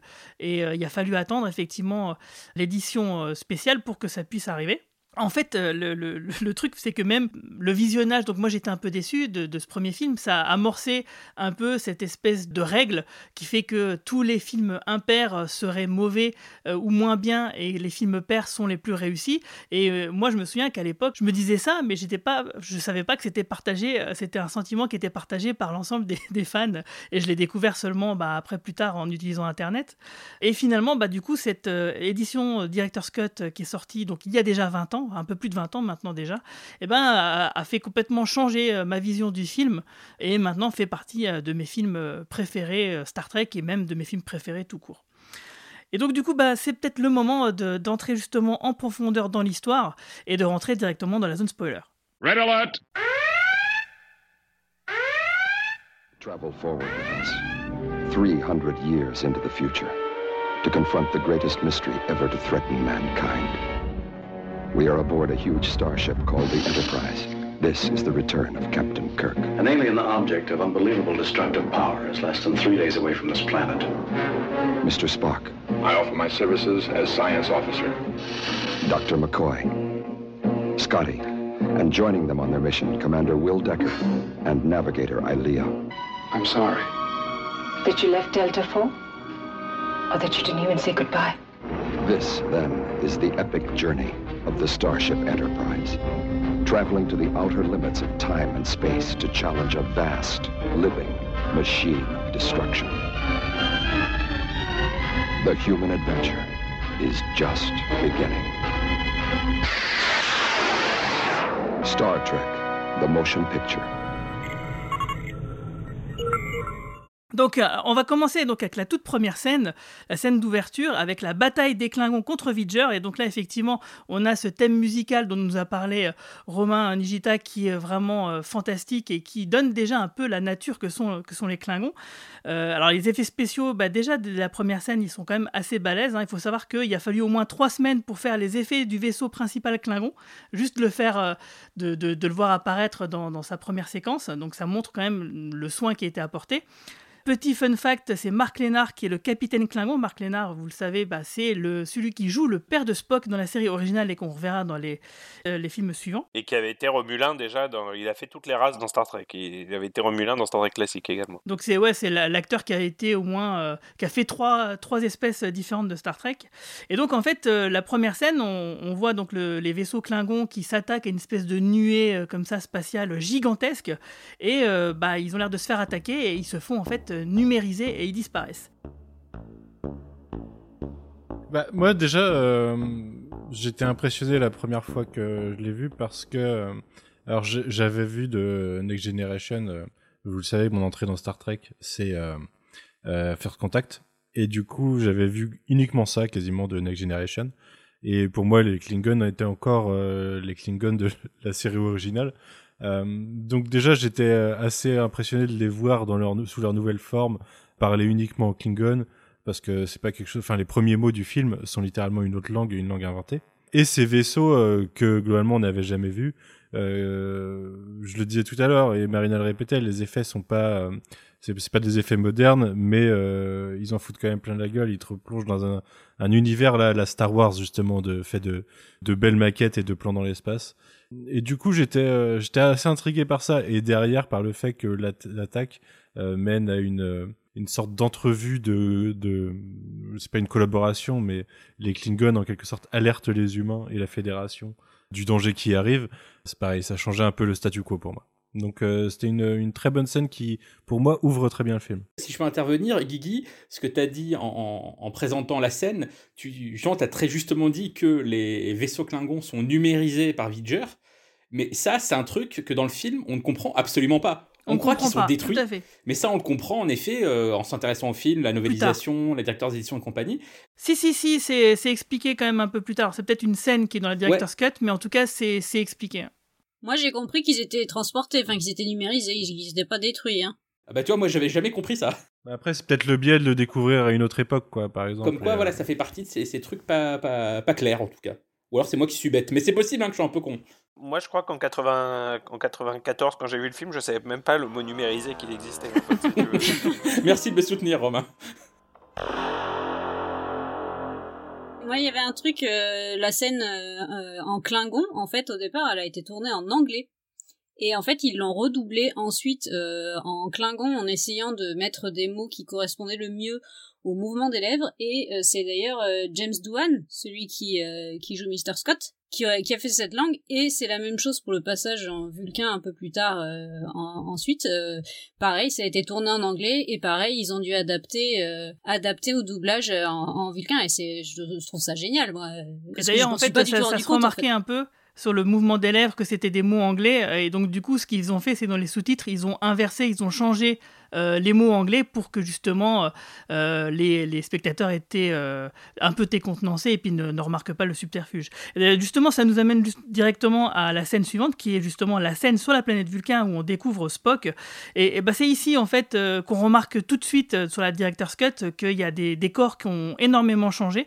c'est peut-être un des, des, des, moments où le décor est, est, justement le plus différent parce que à l'origine, donc ils avaient déjà fait des dessins avec des décors avec des grandes statues, etc etc., euh, un certain type de, ciel, de décor euh, représentant la planète Vulcain. Ils n'avaient jamais euh, ils n'ont pas eu le temps à l'époque de le réaliser. Et là, dans la Director's Cut, on voit ce qui aurait dû être fait à l'origine. Et bah, c'est forcément bien meilleur que ce qu'on a pu voir dans la version, cinéma. Et c'est à ce moment-là qu'on devine a posteriori que Spock ressent Vidger et donc du coup ne va pas au bout de, de son collinard, une espèce d'initiation vulcaine. Euh, et, donc voilà, est-ce que quelqu'un veut réagir sur cette scène? Alors déjà, j'avais jamais compris qu'il ressentait Vidger. Moi, je pensais juste qu'il ressentait qu'il n'était pas. Enfin, moi, je l'avais toujours pris comme un Spock toujours qui n'arrive jamais à atteindre la logique ultime et qui, au, moment de, de faire l'étape ultime, réalise qu'il ressent toujours des émotions humaines. Moi, j'avais toujours compris cette scène comme ça, en fait. J'avais pas du tout fait le rapprochement avec Vidger. C'est vrai qu'on peut le comprendre comme ça aussi. Et l'autre élément, je pense que c'est aussi la première scène, et je veux pas être critique de cette scène que j'aime beaucoup, mais c'est aussi la première scène où tu comprends que tu vas être dans un film contemplatif, en fait. C'est-à-dire que c'est une scène quand même assez lente, euh, un petit peu bavarde, euh, avec des, des plans assez fixes. Et moi, dès cette première scène, j'ai compris que je partais pour une épopée et pas vraiment sur un film d'action comme la toute première scène euh, pouvait, le laisser, euh, pouvait le laisser entendre. Et juste après, donc, on a euh, l'arrivée de Kirk à l'état-major de Starfleet. Hein, donc c'est Marina qui en parlait tout à l'heure. D'ailleurs, aussi l'arrivée de la navette de Kirk est entièrement retravaillée. Ce plan-là, les décors ont été complètement refaits et donc du coup, on devine. Il y a même des plans qui ont été, ouais, qui sont complètement différents et donc on devine quand même mieux justement le San Francisco du futur et c'est pas plus mal. Hein. Du coup, ça, on, rentre d'autant plus de, dans l'ambiance. Et donc effectivement, il discute avec euh, euh, Kirk donc arrive et donc on comprend qu'il faut intercepter cette nuée qui a attaqué les Klingons euh, pour essayer de découvrir ce qu'il en est et puis il en discute avec son officier scientifique qui doit le rejoindre plus tard sur sur l'Enterprise. Et moi, ce que j'aime beaucoup dans cette scène c'est l'arrivée de la navette il y a la, caméra qui arrive sur le hublot et on voit le visage de Kirk avant la porte qui, s'ouvre. Et j'ai trouvé que c'était une entrée en matière du personnage euh, qui, était, euh, bah, qui était plutôt maïne parce que euh, était un peu iconique sans, trop, sans trop en faire en fait. On comprenait tout de suite voilà, qu'on avait le, entre guillemets, le héros en face de nous. Donc ensuite, on a Kirk qui se fait téléporter et qui rejoint Scotty euh, pour rejoindre ensuite euh, l'Enterprise donc à bord d'une navette, hein, parce que c'est à ce moment-là qu'on va découvrir que l'Enterprise, le vaisseau, a été entièrement refait euh, de, fond en comble. Et donc c'est cette fameuse scène culte avec une musique fantastique de Jerry Goldsmith qui ne dure pas une demi-heure, ce n'est pas vrai, elle ne dure que 5 minutes et 20 secondes. Et ce qu'elle est, cette scène a de fascinant, c'est qu'effectivement la caméra nous met vraiment à la place des personnages. C'est-à-dire que à l'époque, euh, ce qu'il faut savoir aussi, c'est que ils ont non pas eu, ils ont non seulement pas eu le temps de finaliser euh, les effets spéciaux comme ils le souhaitaient, mais ils n'ont pas eu le temps non plus de faire tous les bruitages qu'ils souhaitaient. Ce qui fait qu'il y a beaucoup de bruitages qui sont quasiment absents du film, qui se retrouvent dans la director's cut. Et donc du coup, pour cette séquence-là, euh, bah, ils étaient un petit peu emmerdés. Et heureusement, la fabuleuse musique de Jerry Goldsmith bah, rattrape complètement le coup et nous fait complètement rentrer là-dedans. Et donc on a un plan sur Kirk et Scotty euh, émerveillés de voir ce qu'ils sont en train de voir. Et ensuite, on a des plans subjectifs qui nous mettent à la place des personnages, où effectivement on se dit putain, c'est vraiment un film à aller voir au cinéma euh, pour essayer d'imaginer le gigantisme que peut euh, représenter l'Enterprise. Moi, je dirais même que c'est une scène amoureuse. Il y a beaucoup d'amour et la manière dont la caméra passe et allonge et caresse, on a l'impression que en fait l'Enterprise est caressée et nous accompagne Et il y a quelque chose, donc, euh, je pourrais faire un parallèle entre les, mon impression de 30 minutes et le, fait que ça dure euh, 5 minutes, mais euh, mais il y a quelque chose, j'étais sûre que ça allait faire réagir, mais, mais en fait, il y, a, il y a quelque chose dans ce plan de caméra où en fait, on est accompagné, mais euh, on n'a jamais l'impression que ça dure. On a envie que cet instant dure toujours, en fait. Ça reste long pour une scène de cul quand même. Mais moi j'adore cette scène. J'adore cette scène parce que j'ai toujours considéré que dans Star Trek le vaisseau c'était le, le sixième membre d'équipage ou le septième membre d'équipage. Et euh, j'avoue que j'étais aussi content de revoir l'Enterprise que de revoir euh, Scotty, euh, Spock et les autres en fait. Et Shatner a un regard, et quand il se tourne vers Scotty, qui se regardent tous les deux, et qui regarde l'Enterprise, je trouve qu'il y a, il y a, il y a beaucoup d'amour dans cette. euh, Moi, j'aime beaucoup. Scotty, justement, euh, les- le regard euh, complice qu'il jette à, à Kirk, et vraiment où, genre, il est fier de lui, quoi. Je veux dire, regarde comme je l'ai bien retapé, euh, t'as vu ça, euh, ça en jette, quoi. Moi, j'apprécie encore plus cette scène, en fait, depuis que j'ai vu Galaxy Quest. Parce qu'il y a quasiment la même scène dans Galaxy Quest avec les personnages donc, qui sont des acteurs, mais qui découvrent le vaisseau de la série, mais en vrai. Et en fait, c'est un Ouais. peu, c'est quasiment la même impression. L'impression que, bah, que Shatner, il a juste vu la, la petite maquette des années 60, et là, il découvre un vrai vaisseau en vrai. C'est quasiment cette mise en abîme-là. Et maintenant, quand je revois euh, The Motion Picture, je pense à ça. Je pense vraiment, ok, maintenant, on est dans la cour des grands, les mecs. Et ils sont un peu aussi fascinés par ça. Ça ajoute, une, enfin, pour moi, une dimension supplémentaire qui, fait que cette scène a tellement de niveau de lecture, euh, co- comme on vient de le dire, et je pense que c'est vraiment la scène qui fait que t'aimes ou pas ce film, en gros. Ouais, et d'ailleurs, c'est vrai que la maquette était euh, beaucoup plus grande que forcément elle ne l'était euh, pendant la, série, puisqu'il fallait voir tous les petits détails, il fallait peindre euh, la coque pour imaginer, enfin pour, euh, pour suggérer qu'il y avait plusieurs pièces euh, qui formaient la coque elle-même, etc. Enfin, il y a un travail de dingue qui a été fait là-dessus. hein. on redécouvre ce vaisseau par rapport à la série qui s'est terminée donc dix ans avant, enfin qui a lieu trois ans avant dans, le, dans la temporalité. Le vaisseau a beaucoup changé. Oui, oui, c'est euh, si t'as pas l'habitude de, enfin, si tu l'as pas bien observé euh, ou si t'as un vague souvenir de la série classique, les nacelles sont complètement différentes, euh, la soucoupe n'est pas au même niveau non plus, les, proportions sont complètement différentes. Alors, dans l'univers, je sais pas jusqu'où il, justifie tous ces, toutes ces modifications, mais clairement, si tu veux, l'idée de base de l'Enterprise est clairement là, hein, mais il y a beaucoup de choses qui changent. Après, Et il est ils beaucoup, disent clairement beaucoup que ça classe. fait euh, un an et demi qu'ils bossent dessus, quoi. Ouais, ouais, ouais. Oui, parce qu'en fait, ils bossaient déjà dessus euh, sur les projets précédents de Star Trek qui avaient été annulés, notamment la série Star Trek Phase 2 et euh, les films précédents. Donc, ça faisait un moment qu'ils travaillaient dessus et puis ils l'ont vraiment finalisé, peaufiné pour la, bah, le vrai film, quoi. Ouais, je veux dire, dans l'histoire, dans l'histoire, ça fait. euh, Ah oui, dans l'histoire, oui, ça, effectivement, t'as raison. Euh, pardon. Oui, t'as raison, Manu. Effectivement, ça fait euh, plus d'un an qu'ils sont dessus, et en plus de ça, le- le- l'équipage aussi a été entièrement renouvelé puisque c'est que des- un, un équipage débutant. Justement, pour, pour dire juste un, un- un petit mot sur le, la production par rapport à Star Trek Phase 2. Euh, Star Trek Phase 2 qui était une, une nouvelle série qui devait se faire euh, pour la, la chaîne, le network euh, lancé par Paramount qui finalement n'a pas vu le jour.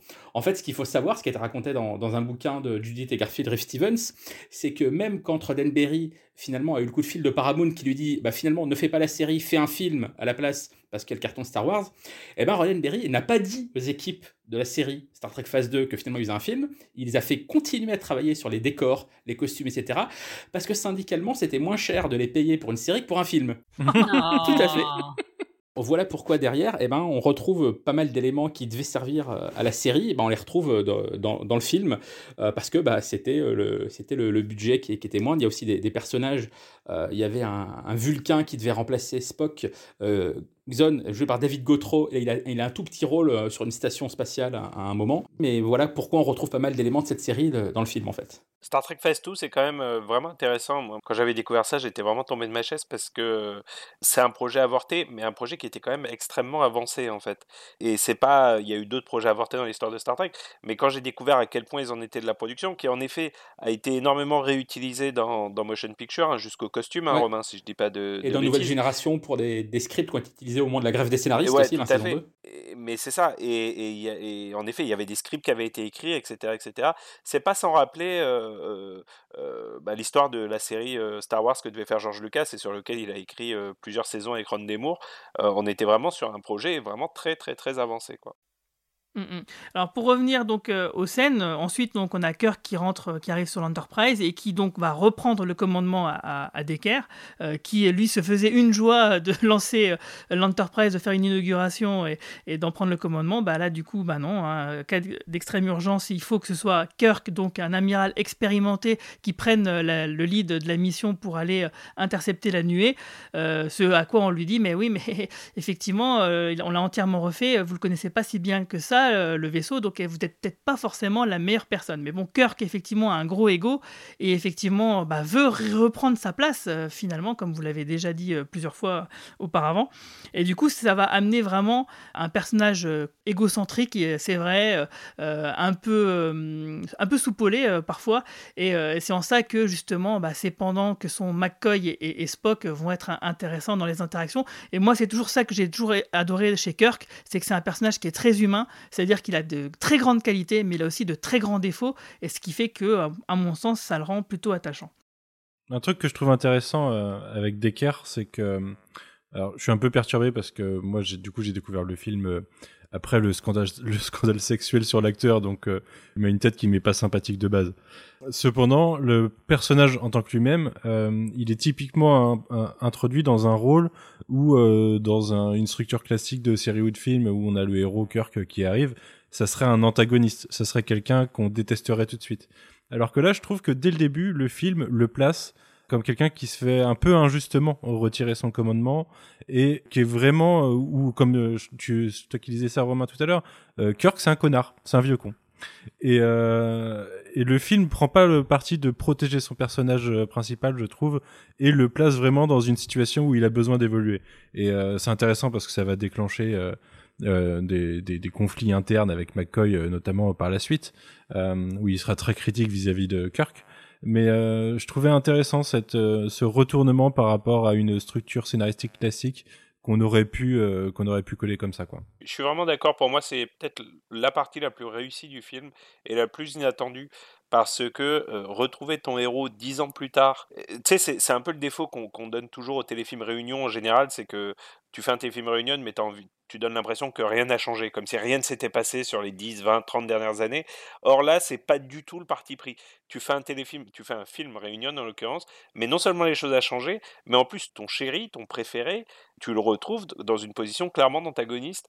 Et, en plus, euh, en effet, bien que Decker n'inspire pas tellement la sympathie, euh, euh, je pense que n'importe qui qui a évolué en entreprise ou en corporation te dira que c'est quand même une situation dans on est souvent confronté et ça te donne pas envie d'aimer le personnage de Kirk à ce moment-là. Et c'est vraiment un choix scénaristique que je trouve ultra pertinent en fait. Moi, ce que j'ai trouvé bien là-dessus, c'est que c'est plutôt équilibré euh, parce que euh, c'est contrebalancé, par exemple, avec la scène où Kirk arrive sur la passerelle, où tu as le premier plan, d'ailleurs, c'était le premier plan de tournage, euh, où tu as Uhura, Sulu et Chekhov qui accueillent Kirk et qui font bien comprendre aux autres, bah, maintenant que Kirk est là, voilà, les chances de réussite de la mission ont augmenté. toi, tu, tu, trouves que c'est injuste que Decker ait perdu le commandement, mais t'inquiète pas, nous on sait, ça vaut mieux que ce soit Kirk qui soit à la place du capitaine. Et du coup, j'ai trouvé que c'était vraiment intéressant parce que voilà, on a vraiment les, les, les deux côtés d'une même pièce. Quoi. Ce qui est rigolo, là, de Manu de parler de Stephen Collins, enfin, rigolo entre guillemets, hein, c'est que euh, sa, sa femme dans Seven Heaven, elle joue dans Star Trek 4 le rôle de. L'océanographe. Voilà, tout à fait. Elle ah joue, oui, c'est vrai, ouais. Elle joue le rôle et, et avant ce, ce, scandale sexuel inadmissible, voilà, c'était. Euh, c'était quand même, il était connu pour ça, hein, pour avoir joué dans The Motion Alors, Picture. Moi, je suis pas du tout au courant de ce scandale sexuel. C'est des scandales pédophiles, pédophiles. Ah merde. Stephen oh, Collins était marié, vous savez à qui? Non. À Faye Grant, qui jouait Julie dans V. Ah, ah ouais. ouais. Pour ah, terminer l'anecdote sur Catherine X, donc euh, l'actrice de 7 à la maison et de Star Trek 4, euh, quand on l'interrogeait ces dernières années sur est-ce que vous voudriez faire justement un épisode réunion de 7 à la maison, après, je crois qu'il y a eu le scandale, elle a dit oui, si ça commence par l'enterrement du père. ah ouais, bah oui, bien vu. Ouais, elle était géniale. Euh, bah du coup, c'est peut-être le moment de faire une première pause musicale. Pour alléger l'atmosphère. Ah oui. Bah on va s'écouter euh, la fameuse musique de Jerry Goldsmith lorsqu'on découvre l'Enterprise, et vous verrez bah, que c'est pas si long que ça en vrai. Ou peut-être que si.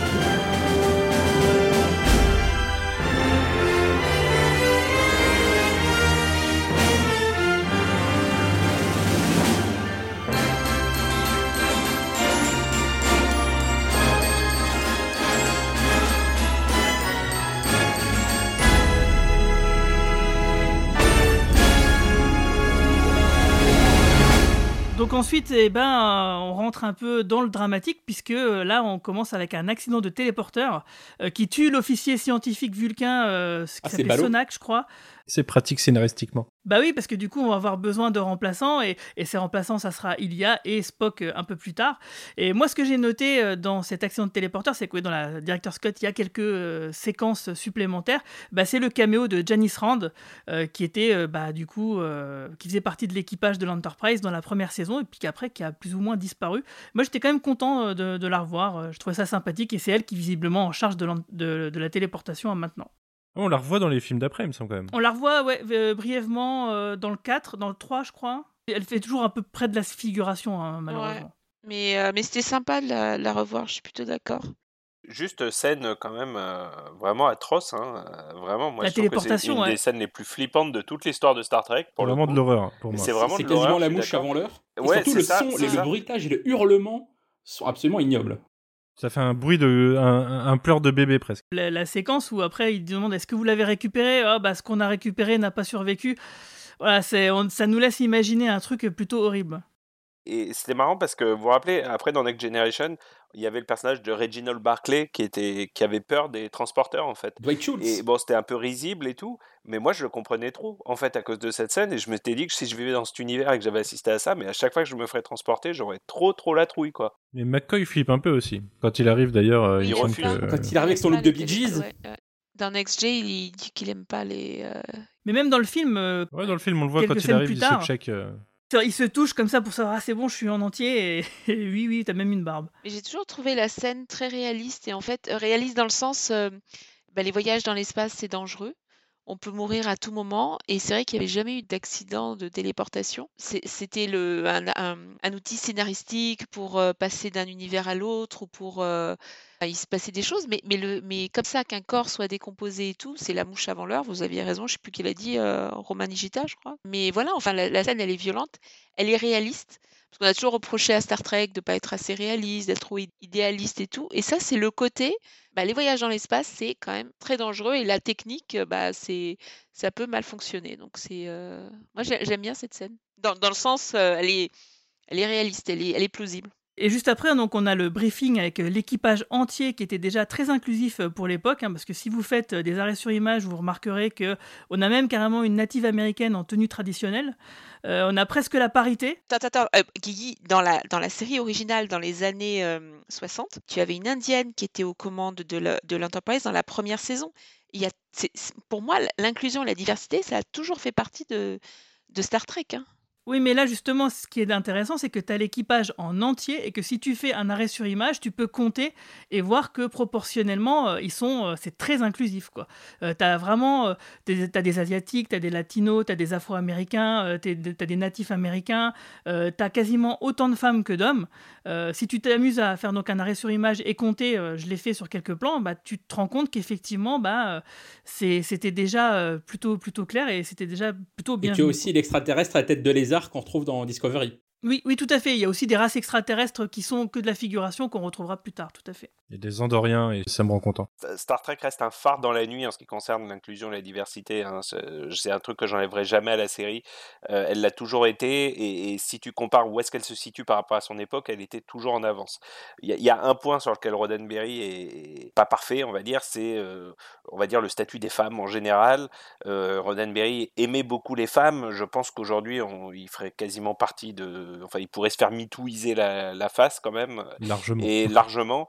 Et il y a quand même, et Marie-Paul l'évoquait tout à l'heure très bien, euh, euh, le seul défaut d'un point de vue inclusion et diversité de, de Motion Picture, mais qu'on pourrait également attribuer à la série classique et au début de Next Generation, c'est non pas le rôle des femmes, mais leur euh, utilisation, entre guillemets, avec toujours quand même des tenues euh, qui sont, Elles sont sexualisées, qui sont oui. sexualisées à l'extrême.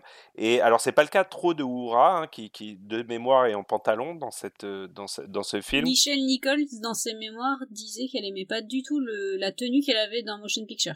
Ouais, ouais. Mais vu d'un point de vue, chose.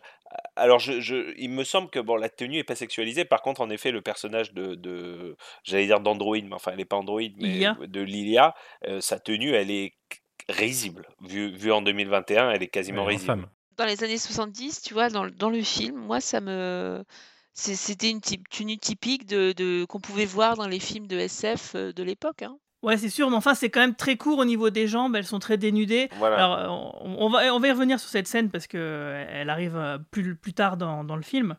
Euh, pour revenir au briefing, euh, ce qui est intéressant à noter, c'est qu'il y avait beaucoup de fans qui faisaient partie de la figuration, qui avaient été invités pour faire le nombre, parce qu'il y a quand même plusieurs centaines bah, de membres d'équipage qui sont présents dans cette scène. Et c'est à ce moment-là, donc du coup, que l'amiral Kirk euh, montre à tout le monde, donc fait un briefing de la mission pour montrer le danger que représente Vidger, et pour ça montre un, extrait, un message vidéo qui a été reçu d'une station spatiale, où justement donc on trouve David Goutot qui devait jouer Xon dans phase 2 qui, apparaît à, ce moment-là et qui montre justement donc Vidger faire disparaître euh, cette station spatiale et montrer donc du coup toute la dangerosité que représente Vidger je voulais juste dire au sujet du nombre de, gens, enfin tu vois que le, fait qu'on avait pris des fans et tout pour faire le nombre et tout, que j'aime bien dans les films de l'époque, que ce soit Star Wars ou même les, films d'avant. Et là je pense à Autant n'emporte le vent euh, dans la fameuse scène où la caméra euh, recule et on voit tous les, confédérés qui sont morts et tout. C'est ce côté, on utilise des humains, on n'utilise pas des images de synthèse pour démultiplier et donner l'impression d'une multitude. J'aime bien ce côté tactile, le côté humain. On montre on montre de, vrais corps. Et moi, j'ai beaucoup de tendresse pour ces, tous ces plans où on utilise des humains.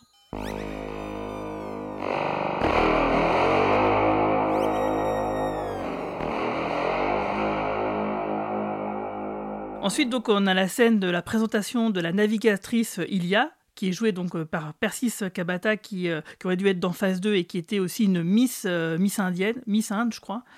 Et en fait, cette scène, moi, elle, elle m'a Enfin, il y a un truc que j'ai jamais compris, vous allez peut-être m'expliquer. Donc, on nous explique que. Enfin, c'est Oura qui explique que c'était une, delta. Et, c'est une race où le sexe y est très codifié. Elle a fait un vœu de célibat. Et donc, c'est elle qui en avertit Kirk. Je sais pas trop pourquoi. pourquoi elle lui dit ça. Euh, comme si elle voulait l'avertir c'est bon, on n'y va pas. tu vois euh, J'ai trouvé, toujours trouvé ça un peu étrange. C'est-à-dire qu'il y a une telle réputation après la série, où il se tape quasiment une fille par épisode, hein, c'est un peu le womanizer de l'espace. C'est une réputation qui est quand même fausse, parce que si tu fais le compte, euh, c'est pas plus le cas avec Kirk qu'avec Picard, par exemple. Euh, ça, ça, dépend si on parle du Picard des films ou du Picard de la série. Parce que dans les premières saisons, une fois qu'il rencontre Vache ou Viria dans VF, Picard, en effet, il devient un peu plus chaud lapin. Mais Kirk, c'est quand même le, gars, de, toutes les filles lui tombent dans les bras. Dans, dans la série, ça en devient limite ridicule. Ouais, c'est, moi, c'est pas le souvenir que j'en ai. Hein. Je trouve que c'est très exagéré. C'est le gars qui monte son poitrail euh, dès, qu'il y a une bagarre. Ça, oui. Ah non, mais attends. une bagarre, il finit torse nu. Hein. C'est deux trucs différents pour moi. Je trouve que Kirk, il a quand même une réputation sulfureuse. Hein. Oui, c'est vrai. Mais quand on regarde concrètement euh, si c'est vrai ou pas, c'est qu'on étudie le truc. Est-ce que c'est si... moi je trouve que c'est plutôt exagéré quoi. Est-ce qu'il y a plus de femmes qui tombent dans les bras de Kirk que de femmes qui tombent dans les bras de Spock?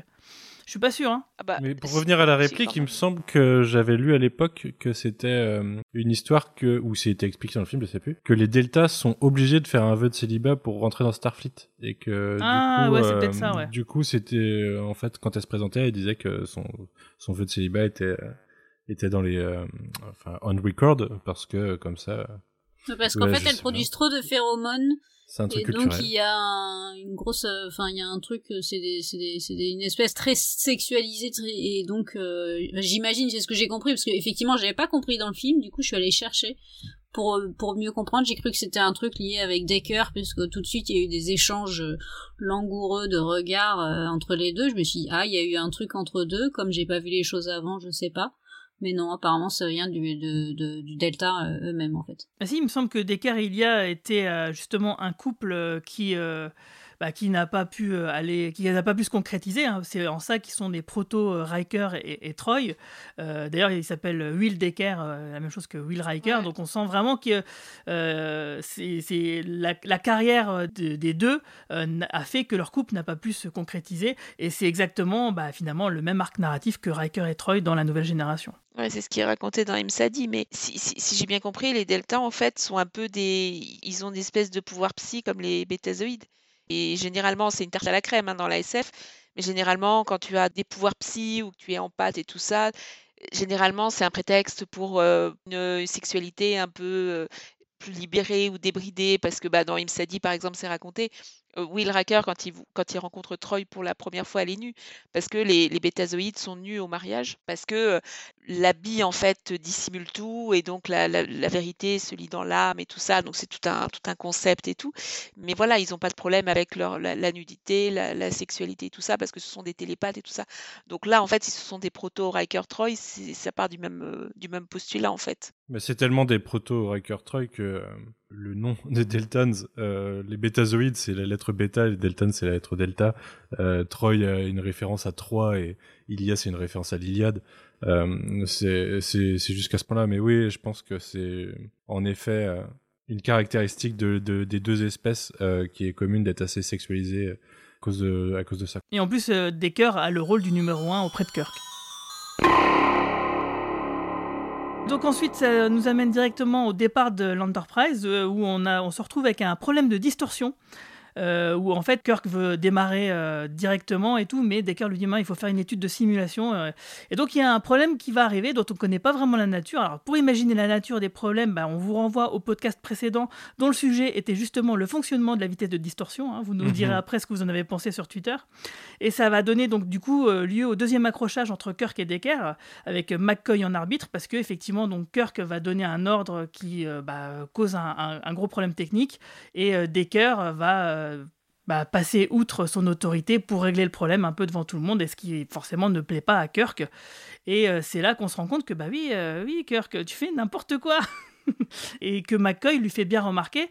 donc McCoy, quelque part, il joue un peu le, rôle que pourra... Enfin, il relaie un peu ce que peut penser le spectateur à ce moment-là, c'est que oui, Kirk, t'es pas à ta place, en fait, tu, tu, fais, pas, tu fais pas ce qu'il faut. Mais il y a encore un truc très intéressant dans cette scène, euh, dans la relation euh, de Kirk à, à Decker. Euh, et c'est quelque chose qu'on aurait presque pu dans du Star Trek d'aujourd'hui ou dans des séries d'aujourd'hui ou films.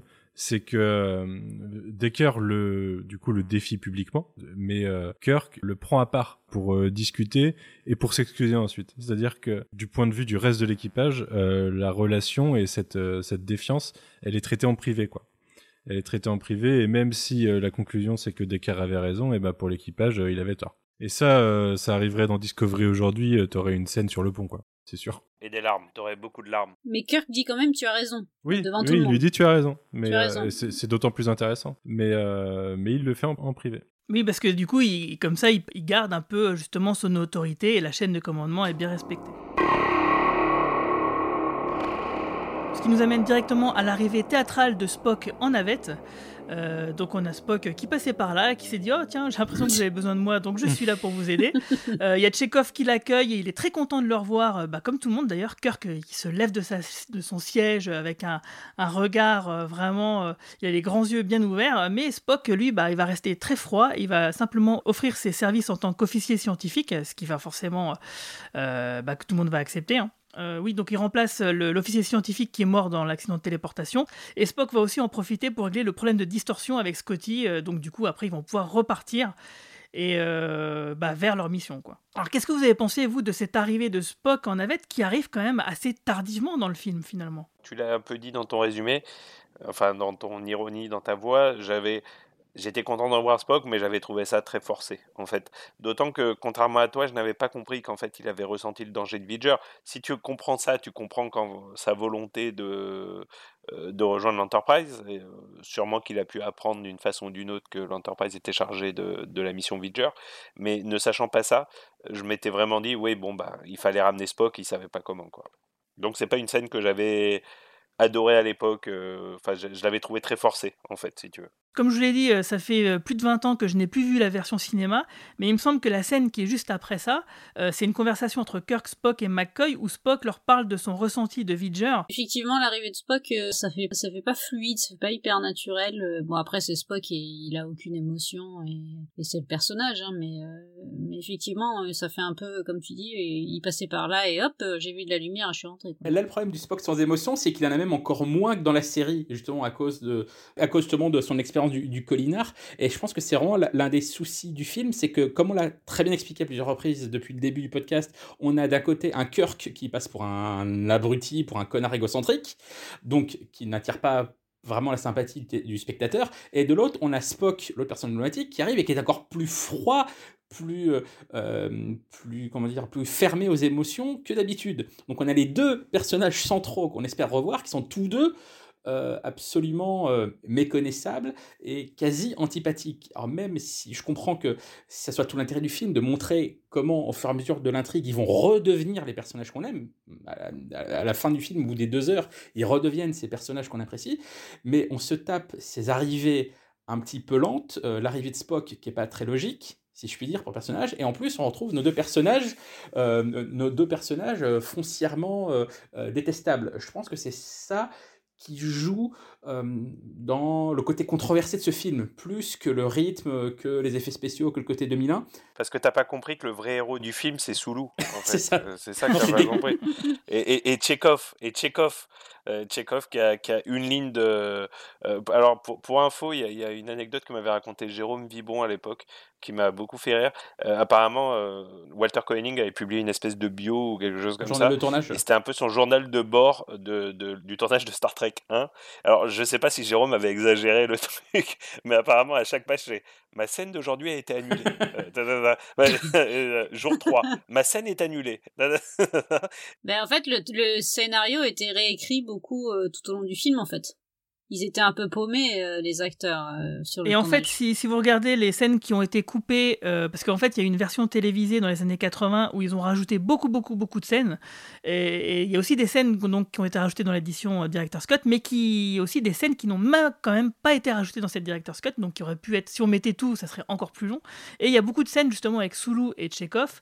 il y en a une notamment où Tchekhov se fait soigner par Ilia, hein, donc on parlait justement de ses, pro, de ses pouvoirs précédemment, mais aussi une scène où c'est vrai que ça me revient maintenant, euh, comme Marie-Paul, tu parlais effectivement des phéromones de Ilia. Effectivement, il y a une scène où en fait Soulou euh, se met à draguer d'une manière très très lourde Ilia.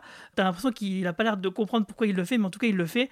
Et il me semble qu'il y a une réflexion, une remarque, une, une, phrase qui suggère qu'effectivement ce n'est pas entre guillemets pas naturel, quoi. Ce n'est pas normal. En fait, dans le roman tiré le, le film, euh, Soulou se lèverait de manière un peu chelou parce qu'il avait une érection. Ah, voilà, bah c'est, c'est, je pense que c'est cohérent avec la scène qui est coupée, que, que, vous pouvez voir sur le, sur le disque 2 du, de l'édition DVD.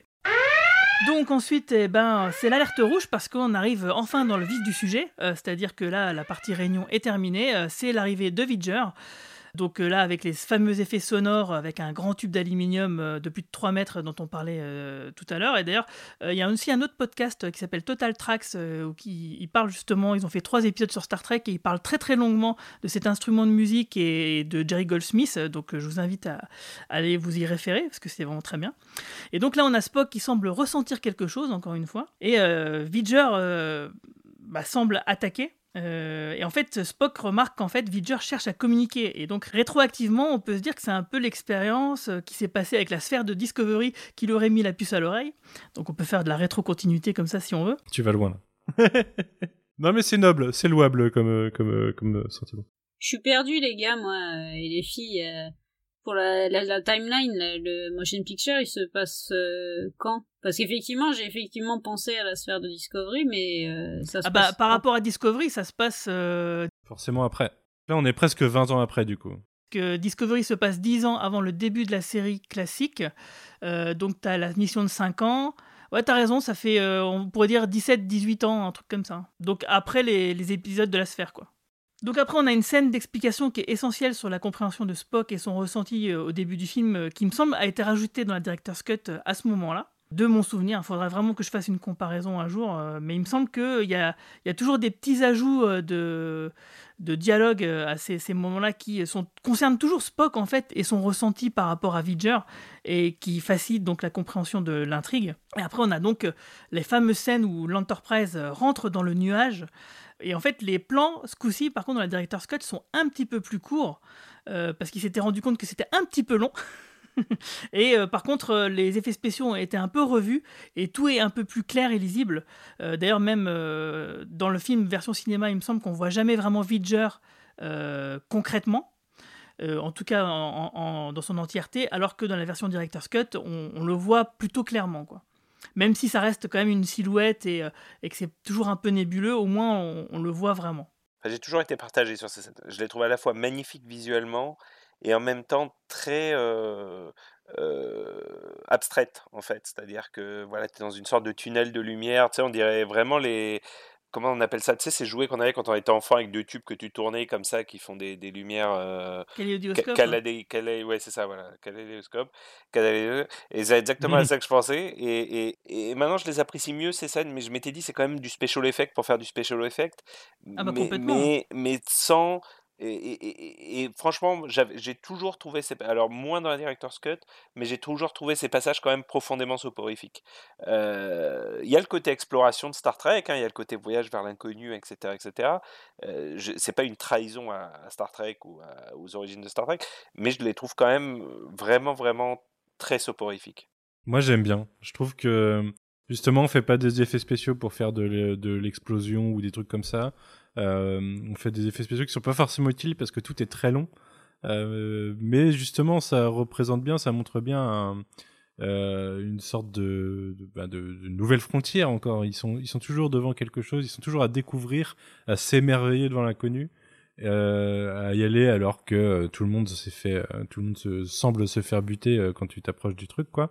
Ils sont presque sur une mission presque suicide, mais ils sont quand même émerveillés devant ce qu'ils découvrent. Et du coup, c'est vraiment quelque chose que, que je ressens bien, moi, personnellement. Alors, moi, j'ai l'impression que c'est dans ces scènes-là que la Director's Edition et ses nouveaux effets spéciaux apportent le plus, parce qu'on on comprend beaucoup plus clairement les différentes couches de Vidger et vers quoi il se dirige. Ouais. Euh, dans la version ciné, c'est finalement assez... Oui, c'est assez nébuleux. C'est ça, c'est assez flou, et finalement, euh, les plans qui se succèdent, on a l'impression de voir en effet tout le temps le même plan, et ce côté un peu soporifique dont, dont Romain parlait. Avec les nouveaux effets spéciaux et la lecture euh, de la novélisation, j'y reviens, euh, on comprend beaucoup mieux par où il passe, euh, quelles sont les différentes structures de, Vidger. Euh, on, a quelque chose qui est quand même beaucoup plus clair et du coup moins redondant, moins répétitif. C'est un peu comme si on rentrait dans un corps gigantesque en fait. Euh, là, on passe par les poumons, on passe par les intestins. Enfin, c'est, il y a un peu cette notion là, quoi. On va faire une deuxième pause musicale avec la musique The Cloud, donc le nuage, qui symbolise justement l'arrivée de l'Enterprise à l'intérieur de Vidger.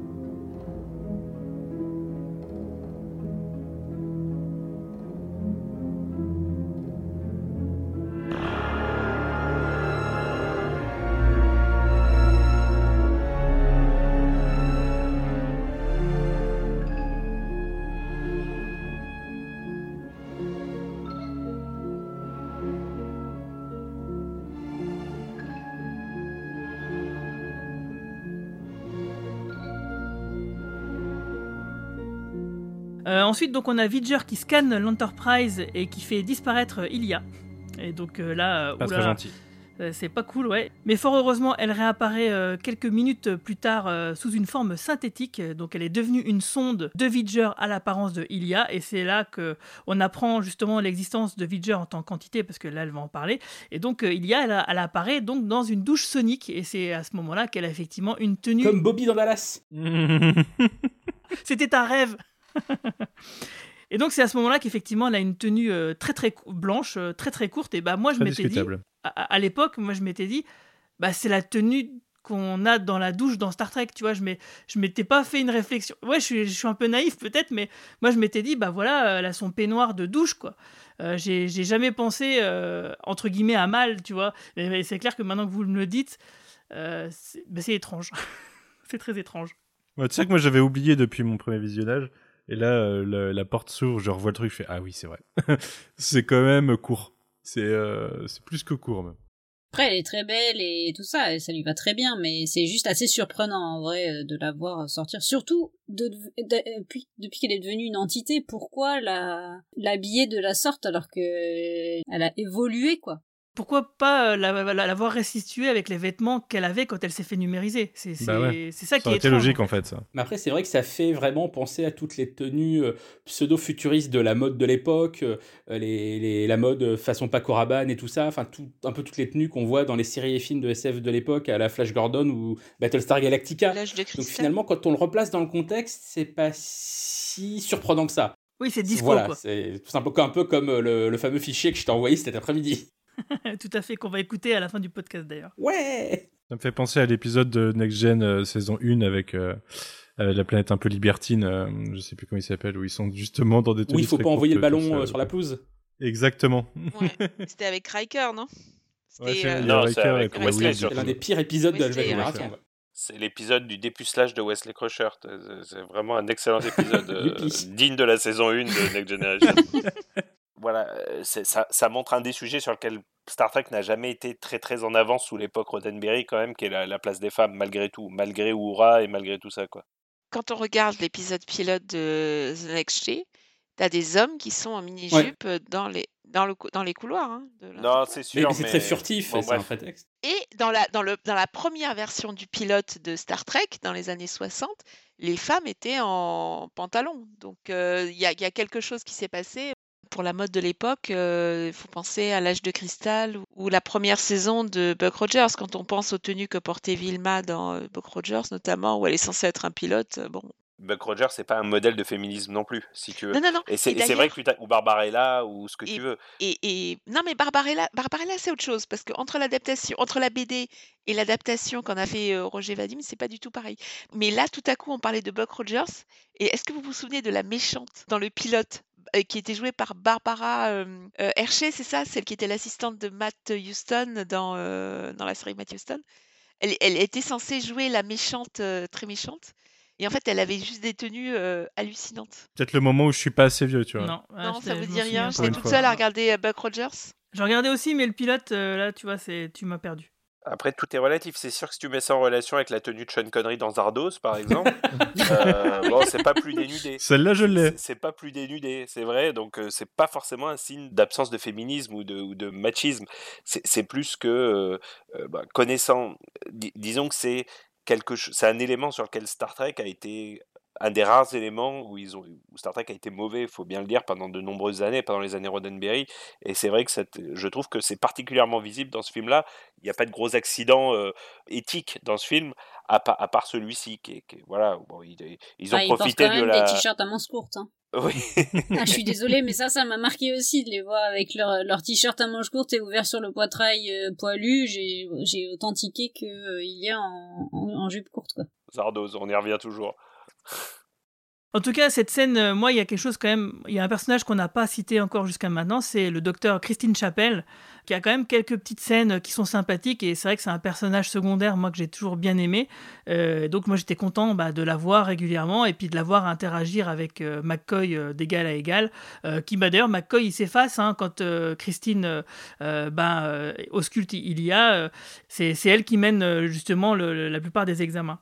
Euh, et donc du coup, c'est à ce moment-là qu'on comprend qu'effectivement, euh, bah, l'existence de Vidger, qui se, donc la sonde Ilia va nommer Vidger euh, comme étant le, le nuage, la nuée, et que Vidger cherche son créateur et que Vidger pense que son créateur est sur Terre. Donc du coup, le mystère s'épaissit tout en finalement se dévoilant petit à petit. Et euh, donc euh, la sonde va examiner ce qu'elle va appeler les unités carbone, donc euh, bah, l'équipage, les membres d'équipage, et va sembler réagir avec d'équerre euh, lorsqu'elle le voit, comme si quelque part il y avait mm, un petit bout de mémoire de Ilia qui restait, quoi. Ouais, c'est ça, ouais. Et du coup, c'est peut-être, ça justifie peut-être plus rétroactivement le fait qu'elle elle arrive dans une tenue peut-être un peu indécente. Si ce qu'on disait tout à l'heure sur l'espèce des Deltons, enfin des Deltas du coup, est hyper sexualisée, peut-être que euh, elle, elle a gardé des trucs en fait en, scannant euh, Ilia et qu'elle en a, elle en a ressorti une sorte d'essence euh, qu'elle a mal interprétée.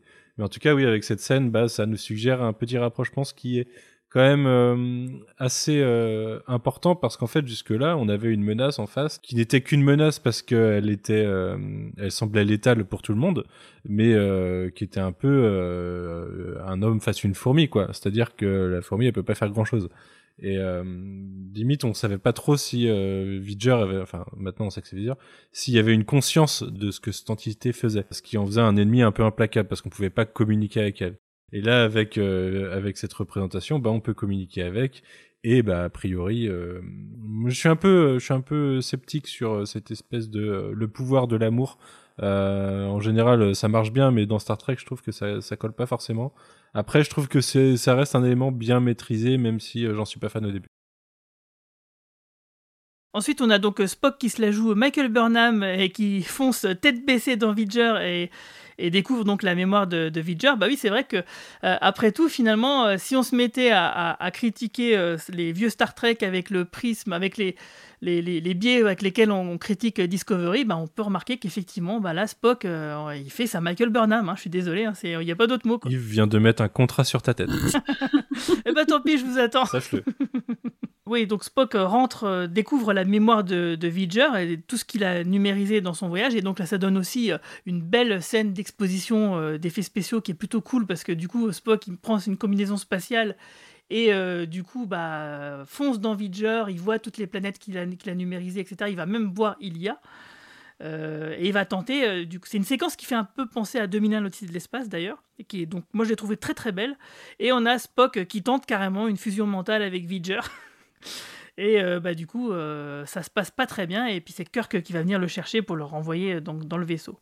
Pareil, moi, même sensation que au premier visionnage, hein, même sensation que la scène de rentrer dans Vidger, qui pour moi les deux scènes sont indissociables quasiment, et j'ai trouvé ça très long. En fait, j'ai trouvé ça très long au premier visionnage. C'est des scènes qu'on apprend à apprécier avec le temps. Peut-être l'âge aussi, on apprend à les apprécier. Puis on, on apprend à les apprécier en comprenant mieux le scénario. Alors je sais pas si toi, Marie-Paul, qui en est un visionnage, t'as tout, tout de suite compris, tout, tout, tout, que euh, on naviguait dans le cerveau de, de Vidger, dans ses mémoires, dans toutes les planètes qu'il avait assimilées, etc. Euh, moi, j'avais pas du tout compris ça la première fois que je l'ai vu. J'avais vrai... En fait, je n'avais à peu près rien compris à, ces passages et à ce que c'était censé représenter tous ces, tous ces décors. Et du coup, ouais, je m'ennuyais sévère, quoi. Je m'ennuyais sévère, mais encore une fois, avec, euh, je m'ennuyais avec fascination. Fascination pour des, quand même des décors assez somptueux. Mais, mais je m'ennuyais. Alors, j'ai pas compris sur le coup effectivement que c'était un, une somme de toutes ces explorations, etc. Je l'ai compris à la fin, quand, ça quand ils en parlent, quand ils dévoilent, etc. J'ai fait, ah, j'ai fait le lien, mais, mais comme toi, par contre, j'étais effectivement, comme je l'ai dit au tout début, j'étais fascinée par les designs et par le, par les paintings. C'était long, cette scène-là, effectivement. Euh, moi, j'avais l'impression qu'il passait à travers un sphincter. Euh, plus Oui, que autre un peu chose. ça, c'est un peu ça. voilà. Après, on a, on a, on a une quarantaine de sphincters dans notre corps, donc ça peut être tout, n'importe quel sphincter. Hein. Mais du coup, Euh, les planètes, c'est quoi? Juste pour... Des globules, si tu veux? je, je sais pas. Mais, euh, mais non, effectivement, c'était, j'avais, j'avais pas compris ça euh, au départ et j'ai trouvé ça aussi long. Cette scène, je l'ai toujours, euh, contrairement à des scènes comme quoi, hein, c'est la magie du cinéma et, et c'est pas uniquement une histoire de, de, de longueur et tout, mais une scène peut durer euh, 30 minutes et on a l'impression que ça dure deux secondes parce qu'elle est magnifiquement filmée et tout ça, comme la scène d'introduction au début. Et là, cette scène, pareil, moi, j'ai, je, je l'ai trouvée chiante. Ah, putain, moi, moi, c'est c'est des scènes, je trouve qu'elles durent pas assez, tu vois. J'aimerais que ça dure plus longtemps. je suis d'accord, moi j'adore. Parce que là, on a vraiment une, une, sensation de mystère, quoi, de, de, vrai mystère. On comprend pas ce qu'on voit. C'est intéressant et ce n'est qu'à la fin que rétroactivement, effectivement, on peut faire le lien, comme l'a dit Marie-Paul. Et moi, je trouve que c'est ça qui est, qui est, fascinant. Donc après, on a Vidger qui arrive dans le système solaire et là, c'est vraiment la merde parce que ça menace euh, directement la Terre. Euh, parce qu'en en fait, Vidger va se mettre à penser que les unités carbone empêchent sa rencontre avec le Créateur. Et donc, euh, Kirk, justement, qui jusqu'à maintenant était bah, finalement bah, pas très utile hein, finalement, puisque on, a, il l'a montré dans son utilisation de l'Enterprise, hein, qu'il était un peu à côté de ses pompes. Bah, là, on retrouve le Kirk euh, qu'on aime bien, euh, qui a une idée et qui va débloquer la situation. Il va bluffer et faire croire à Vidger que lui sait où est le créateur, alors qu'en fait, à ce moment-là, il n'en a pas la moindre putain d'idée. quoi. Et c'est ça que je trouve très intéressant euh, dans la dynamique de l'équipage de l'Enterprise, de la série classique, c'est que souvent, en fait, donc Kirk a toujours une intuition et prend une idée qui va euh, faire basculer les choses euh, à son avantage. Euh, il va se montrer très malin, mais il ne peut le faire que si Spock a fait son expertise scientifique qui lui donne les données qui lui permettent justement de faire ce coup de poker. Il a McCoy qui peut le, conseiller d'un point de vue humain et moral, et tout ça n'est également possible que si l'équipage, le reste de l'équipage, Sulu, Chekhov, Oura et tous les autres, et Scotty en premier lieu, bah, puissent lui permettre des moyens d'agir avec bah, tout simplement ce qu'est l'Enterprise euh, en tant que vaisseau et équipement. Et donc du coup, on a vraiment un équipage qui fonctionne avec Kirk à sa tête et, euh, et, que Kirk sans son équipage ne peut rien et que l'inverse est vrai aussi. Et que je trouvais que justement dans cette, cette séquence-là, eh ben, on avait un peu justement euh, l'essence qui était Star Trek qu'on pouvait retrouver souvent mhm. dans les épisodes de la série classique. Ouais, je suis d'accord. Et je trouve que ça fait bien le pont entre le, le Kirk de, la série et le Kirk des films qui vont suivre.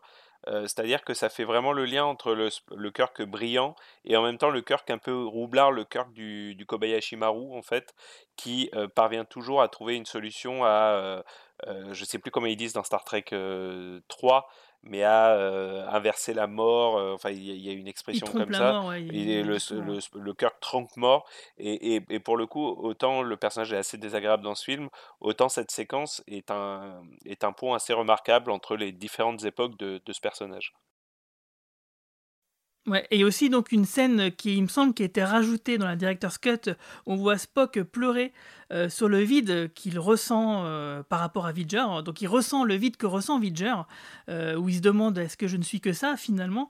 je trouvais que c'était une scène super importante qui, qui justement, bah, donc du coup conclut bien les choses, c'est-à-dire que Vidger est une entité, une somme de savoir incommensurable, mais qui finalement se sent vide parce qu'il lui manque quelque part peut-être l'essentiel. Et donc du coup, Spock se retrouve face à, à Vidger qui est une sorte de, de miroir pour lui.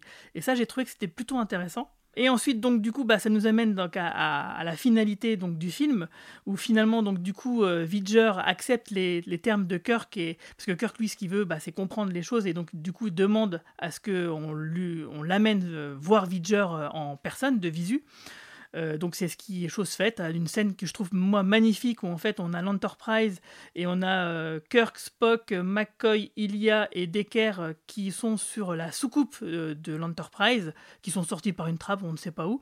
Et en fait devant eux il y a des pierres qui s'avancent et qui forment un chemin vers ce qui sera donc le centre de Vidger. Et donc là, euh, évidemment, ces séquences en, effets spéciaux ont été entièrement refaites, hein, euh, parce qu'il me semblait que elles n'étaient pas très lisibles dans la version cinéma, alors que dans la version euh, Director's Cut, elles sont plutôt belles. Et, et, donc, bah, ils y vont et ils se rendent compte qu'en fait, Vidger, c'est la sonde Voyager 6 envoyée par la NASA au XXe siècle. une sonde qui était chargée justement de collecter un maximum d'informations à travers la galaxie et qui s'est retrouvée sur une planète entièrement euh, synthétique. Euh, on ne sait pas où est cette planète, on ne sait pas quelle est cette civilisation, euh, mais cette civilisation a donné les moyens à Vidger d'accomplir sa mission et de retourner donc vers son créateur avec toutes ces informations-là. Alors que bah, du coup, en faisant ça, eh, bien sûr, Vidger a développé une conscience. Alors qu'est-ce que vous avez pensé, vous, de ce twist? Tu dis que justement, en effet, dans le film, on ne sait pas quelle est la civilisation qui a réparé et renvoyé Vidger. Il y a une, une hypothèse redcon dans un roman euh, le roman euh, coécrit par Shatner. C'est pas canon. C'est pas canon, mais c'est intéressant parce que cette série de romans-là est, pas mal du tout. Et comme on a parlé un peu tout à l'heure de l'hypothèse de la sphère de Discovery, moi j'ai envie de parler de cette hypothèse-là. Euh, il y a une trilogie de romans qui sert à ressusciter le personnage de, de Kirk euh, suite à sa mort dans le film Generations. Et dans cette série de romans-là, on explique que la planète sur laquelle avait échoué la station de Voyager, eh ben en fait, ça serait la planète des ancêtres des Borg. Et donc, euh, parce qu'en plus, dans ce roman-là, c'est grâce à la technologie Borg que, Kirk pardon, est ressuscité. Donc voilà, c'est peut-être les Borg qui auraient renvoyé Voyager, et moi j'aime bien cette, euh, cette hypothèse-là. C'est pas illogique, disons que si tu réfléchis à, d'un terme de race, une race mécanique, il n'y en a pas énormément dans Star Trek, donc c'est pas totalement illogique. Et surtout que Decker reste avec Vidger, donc euh, Ilia slash Vidger, et que finalement il va fusionner un peu avec elle. Et du coup, tu peux même te demander si c'est pas la naissance des Borg à laquelle on, on assiste, si on, va, si on va par là, à la fin du film. Bon, moi, je suis pas trop fan de cette théorie. Sauf hein. qu'ils auraient la connaissance de la Terre. Ouais, voilà, moi, je suis pas du tout fan de cette théorie. Euh, je préfère imaginer que c'est une civilisation très, très, très, très mystérieuse dont on ne sait rien. Je trouve que c'est plus fascinant. Et donc, du coup, moi, ce qui est quand même intéressant, c'est que d'un point de vue philosophique, eh ben, on se rend compte que euh, la notion de créature et, de Dieu créateur est inversée ici. En fait, on se rend compte que ben, nous sommes une sorte de Dieu pour cette euh, créature qui vient, qui revient vers nous. Moi, je trouve que c'est le genre d'idée qui donne un peu le vertige parce que on comprend euh, à, travers ça justement donc le manque de Spock, le vide qu'on peut ressentir et c'est quelque chose qu'on peut se dire est-ce que il y a, rien d'autre? Est-ce que au-delà de l'univers il y, a que ça? Et du coup forcément ça peut amener plein de questions philosophiques à divers étages et, et ça peut nous amener très très loin quoi. Moi j'aime bien cette idée de, de quelque chose qu'on enverrait au fin fond de l'univers et qui reviendrait euh, après avoir évolué des siècles plus tard. C'est une tarte à la crème aussi de la SF. Hein, euh, j'ai lu énormément de bouquins où c'était le cas. Mais là, dans ce contexte-là, je me souviens l'avoir vu avec mes yeux d'ado et j'avais bien aimé le concept et euh, que Voyager revienne et puis bah, que le, le, enfin, la partie euh, de, centrale de son nom ait disparu et qu'il se soit rebaptisé Voyager. moi, j'aime bien, même s'il y a bon, y a des parties illogiques parce que comment est-ce que comment est-ce qu'il aurait fait pour se voir et voir que la partie de, de, son nom aurait été effacée, ça, bon, c'est. Oui, alors qu'il c'est juste un peu de poussière de terre dessus, cœur qui frotte un petit coup et hop, c'est bon, on voit, on voit clairement que c'est écrit Voyager. Donc oui, c'est vrai. Moi, honnêtement, j'aime bien cette partie-là. Autant le, le, le, milieu avec Spock m'a un peu perdu. C'est à la fin, moi, j'aimais bien. Et puis, puis le côté naissance, en fait, et création d'une nouvelle entité parce que Decker et Ilia, le, la forme robotique de Ilia fusionne, et McCoy qui dit quelque chose comme bah, c'est ma première naissance ou un truc comme ça. C'est, je me souviens, ça m'avait marqué, j'avais trouvé ça plutôt sympathique. Mais parce qu'ils sont, ils ont atteint un nouveau niveau de l'existence qui, bah, pour nous, reste mystérieux. Je m'étais fait la réflexion que c'est un peu pratiquement l'antithèse de 2001 l'Odyssée de l'espace. 2001 l'Odyssée de l'espace, c'est un développement qui est très technique, euh, donc c'est très con 2001 l'Odyssée de l'espace. Hein. c'est un équipage qui se fait envahir par son robot avec une fin très métaphysique en fait. Et, je trouve que Motion Picture, tu as un développement très métaphysique avec toutes ces séquences de voyage dans le sphincter de l'espace, pour citer Marie-Paul, euh, euh, pour finalement une fin qui est très cartésienne en fait. C'est-à-dire euh, finalement c'est juste une sonde. Et j'ai toujours énormément aimé cette fin, ce twist que je trouve vraiment très réussi. Et, je, et c'est marrant parce que dans nos dernières critiques des dernières séries Star Trek, on se plaint beaucoup de développement assez correct avec des fins complètement tarte à la crème tandis que là, je trouve que la fin, au contraire, euh, réhabilite énormément le reste du film. Et c'est vrai que quand on revoit toutes les scènes que Marina et moi jugeons un peu ennuyeuses, mais à l'aune de ce qu'on a appris à la fin, à l'aune du twist, euh, le film fonctionne beaucoup mieux en fait, je trouve à mes yeux. Bah D'ailleurs, justement, c'est la conclusion. Euh, qu'est-ce que vous pensez du film maintenant? Alors bon, bah Marie-Paul, toi tu l'as vu qu'une fois, on peut pas te reposer la question. Euh, mais toi, justement, euh, Marina, après tout ça, est-ce que tu partages l'avis de, de Romain? C'est-à-dire? Bah que euh, ces scènes qui sont longues, finalement, maintenant, en deuxième visionnage, elles sont moins longues. Ah oui, alors c'est vrai que la, la, scène, je l'avais trouvée chiante quand je l'avais vue la première fois. Là, honnêtement, je savais à quoi m'attendre, donc j'étais plus attentive à certains moments. Bon, je l'ai vu plusieurs fois, hein, le film, je l'ai pas vu, je l'ai pas vu que deux fois. Non, moi j'ai moi c'est un film que j'aime bien. C'est un film que j'aime bien et je je l'ai revu là pour l'occasion. Je crois que j'en parlerai jamais mal. Je sais qu'il a extrêmement mauvaise presse, que J'ai lu des critiques horribles dessus. Encore et encore aujourd'hui, hein. Oui, encore aujourd'hui. Mais là, honnêtement, oui, encore aujourd'hui, je vois des, je vois des trucs assez affreux sur le, sur le film. Honnêtement, moi, je, moi, c'est un film que j'aime bien. J'aime bien le, j'aime bien son scénario, l'évolution, le fait que Kirk ce soit le héros, mais euh, qu'on le, que ce soit un connard au début et que qu'on le remette à sa place. Moi, j'aime bien. Et je suis, je suis, je suis fan.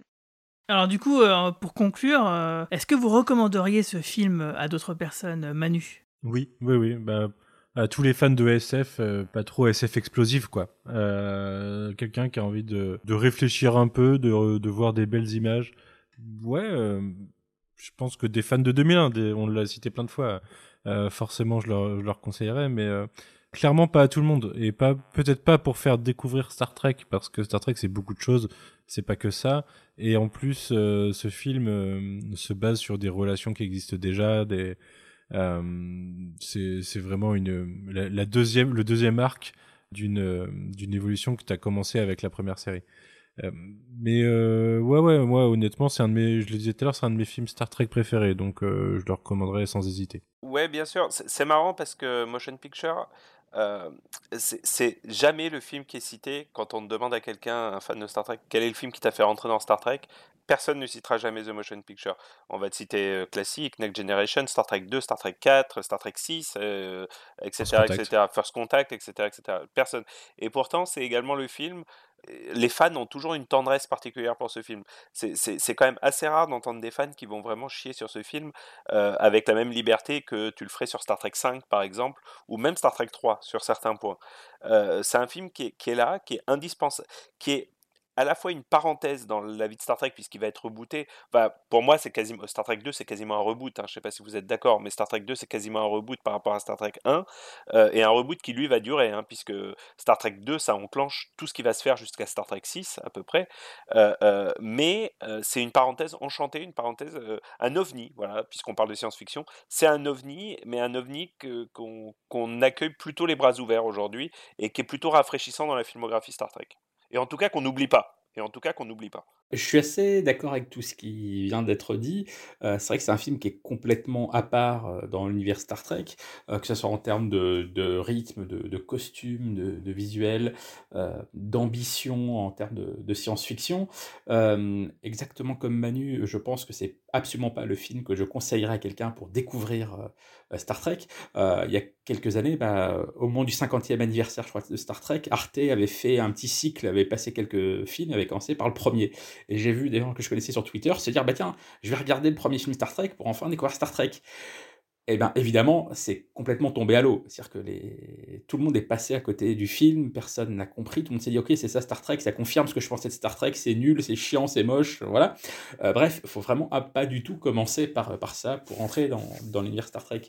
Et malgré tout, euh, là aussi, je ne vais pas être très original, hein, je suis d'accord avec tout ce qui vient d'être dit, ça fait partie, euh, en tout cas selon moi, des meilleurs films Star Trek, peut-être pas le meilleur, mais en tout cas parmi, les meilleurs, en, tout cas les plus ambitieux, les plus originaux, un peu comme je le disais au départ, le fait qu'il n'y ait pas de bad guy personnifié, c'est un truc qui est quand même assez, euh, assez rafraîchissant. Et c'est aussi intéressant parce que c'est le témoignage d'une époque des films de tous ces rip-off de Star Wars, mais qui n'ont pas fait du Star Wars. c'est quasiment, c'est très similaire au film Le Trou Noir, produit par Disney. Euh, euh, donc c'est voilà, c'est une tentative de faire quelque chose, de faire de l'SF différente de ce qui se faisait à l'époque, tout en en faisant avec des énormes effets spéciaux. C'est un témoignage historique euh, et cinématographique indispensable pour l'implication de Jerry Goldsmith. Bon, ça j'en ai déjà parlé en long, en large, en travers. Et surtout, euh, on en a reparlé pour la fin. Pour moi, la version Directors Edition a vraiment considérablement euh, rehaussé l'intérêt du film et rehaussé surtout sa compréhension, euh, puisque c'est clairement un film qui raconte son histoire de manière visuelle via ses effets spéciaux. Et il y a plein de choses. On en a parlé euh, à la fameuse scène où Spock euh, bah, part à l'aventure intérieure de Vidger et le fait qu'on que tous on n'avait pas compris en fait ce qu'ils voyaient. Bah, dans la version Directors Edition, on comprend ce qui se passe. Euh, on comprend beaucoup mieux. Donc c'est vraiment un, film qui mérite d'être vu dans cette version nouvellement créée par Robert Wise il y a maintenant déjà 20 ans. Ouais, d'ailleurs, on, devrait supprimer l'autre version et mettre celle-ci à la place euh, partout. Euh, moi, j'ai une question pour toi, Romain. Une dernière question. Euh, c'est, j'essaie de me souvenir, mais est-ce que ce serait pas la première fois qu'on a une adaptation cinématographique d'une série télé avec son casting Non, il y a eu un film des Monsters dans les années 60 donc non, c'est pas les premiers. D'accord, c'était pas les premiers. Voilà, je, je, je cherchais des, des exemples euh, précédents, mais je les trouvais pas. Mais les Monsters, effectivement. Ouais. Il n'y en a pas eu beaucoup avant, ouais. Par contre, c'est la première saga qui a réussi vraiment de passer d'une saga euh, euh, télé, à, ciné, à une ouais, saga cinématographique. Ouais. D'ailleurs, des sagas cinématographiques, il n'y en a pas tant Avec que ça. le même casting, tu veux dire? Ouais, à ma connaissance. En ouais, tout cas. ça doit être quasiment les seuls, parce que Quatermass, c'était pas les mêmes castings. Euh, les Mm. Monsters, il n'y a eu qu'un seul film. Après, ils sont revenus avec des téléfilms. Euh, X-Files, c'est le second film est une telle catastrophe qu'on peut pas vraiment dire que ce soit une saga cinématographique. Tout à fait. Mm. On va pas en parler. En fait, c'est lui qui a composé la musique de Hooker, c'est Mark Snow. Euh. Ouais, j'ai trouvé depuis, euh, j'avais cherché. Donc oui, c'est clair que c'est un phénomène euh, sans, sans équivalent parce qu'il a réussi à faire Star Trek à ce niveau-là. Et, et, toi, Marie-Paul, donc du coup, toi qui n'as vu que le film donc euh, récemment, est-ce que tu le conseillerais du coup? Euh, C'est une très bonne question. Euh, ça dépend à qui. Par exemple, euh, ben, j'ai commencé à regarder euh, le film avec avec mon mec, qui lui n'a pas suivi comme moi les séries, etc., mais qui avait quand même vu les les J.J. Abrams et consorts dernier film Star Trek, qui m'a donc posé quelques questions sur les personnages, et puis au bout d'un moment, qui m'a dit mais mais c'est hyper long, c'est hyper chiant ton truc, c'est en plus les, les, effets spéciaux, mais au secours quoi, c'est c'est c'est c'est trollé et qui s'est cassé et qui allait jouer à Warzone et qui pourtant aime beaucoup la SF, aime les trucs de contemplation, a aimé 2001, etc. Euh, je pense que et comme voilà pas en premier film pour découvrir pour découvrir Star Trek, même pour quelqu'un qui a vu euh, les tout derniers opus, mais qui sont qui n'ont tellement rien à voir. Avec euh, avec cette manière de, de, de dérouler l'histoire euh, même même les Discovery euh, et Picard etc c'est pas du tout la même chose. Donc oui et non oui euh, oui si quelqu'un est déjà un peu plongé dans le dans le dans Star Trek et a envie de d'en voir plus et de voir autre chose de voir un, un autre côté de Star Trek euh, non à quelqu'un qui qui connaît pas trop et qui est pas intéressé plus que ça par des films long et contemplatif, euh, c'est, je sais que ce sera un, un bide absolu. Quoi. Bah moi, contrairement à vous, je le conseille, même aux gens pour découvrir. Ça m'arrive de le faire, parce que je me dis que si la personne, elle réussit effectivement à passer ce test, il euh, y a des fortes chances qu'elle devienne trekkies par la suite. C'est ton Kobayashi Maru à toi? C'est exactement, c'est un peu ça, c'est un test. Euh, par contre, il euh, y a aussi quelque chose, c'est que bah, moi, je, je regrette qu'il n'y ait pas d'autres films Star Trek qui soient un peu de cette veine-là. Euh, pas forcément, je demande pas ce qu'il y ait la même chose, le même genre d'histoire ou quoi, mais d'avoir effectivement des choses qui se posent un peu plus avec des vrais concepts de SF et éviter effectivement l'éternel bad guy, parce que bon, ça, c'est vrai que ça, on a ça souvent dans les films. Alors que dans la franchise, en général, euh, c'est pas si euh, c'est pas si automatique que ça.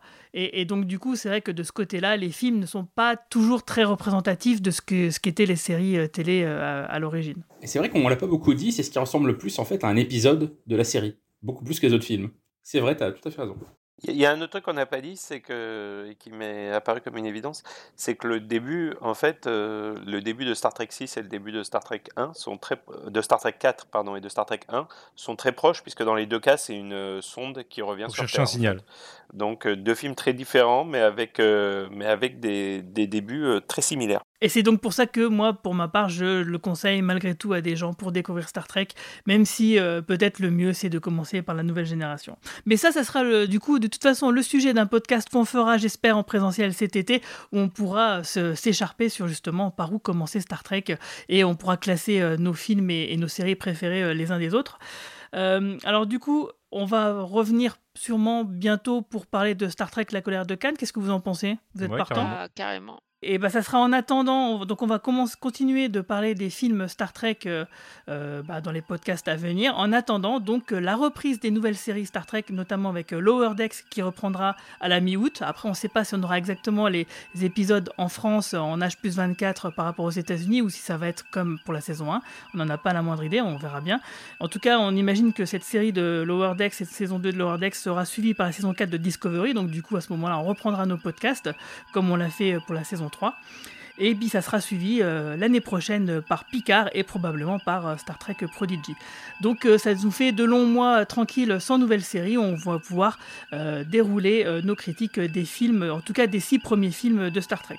Donc on se retrouve bientôt avec la colère de Cannes. Longue vie et prospérité Salut. Salut, à bientôt. Salut.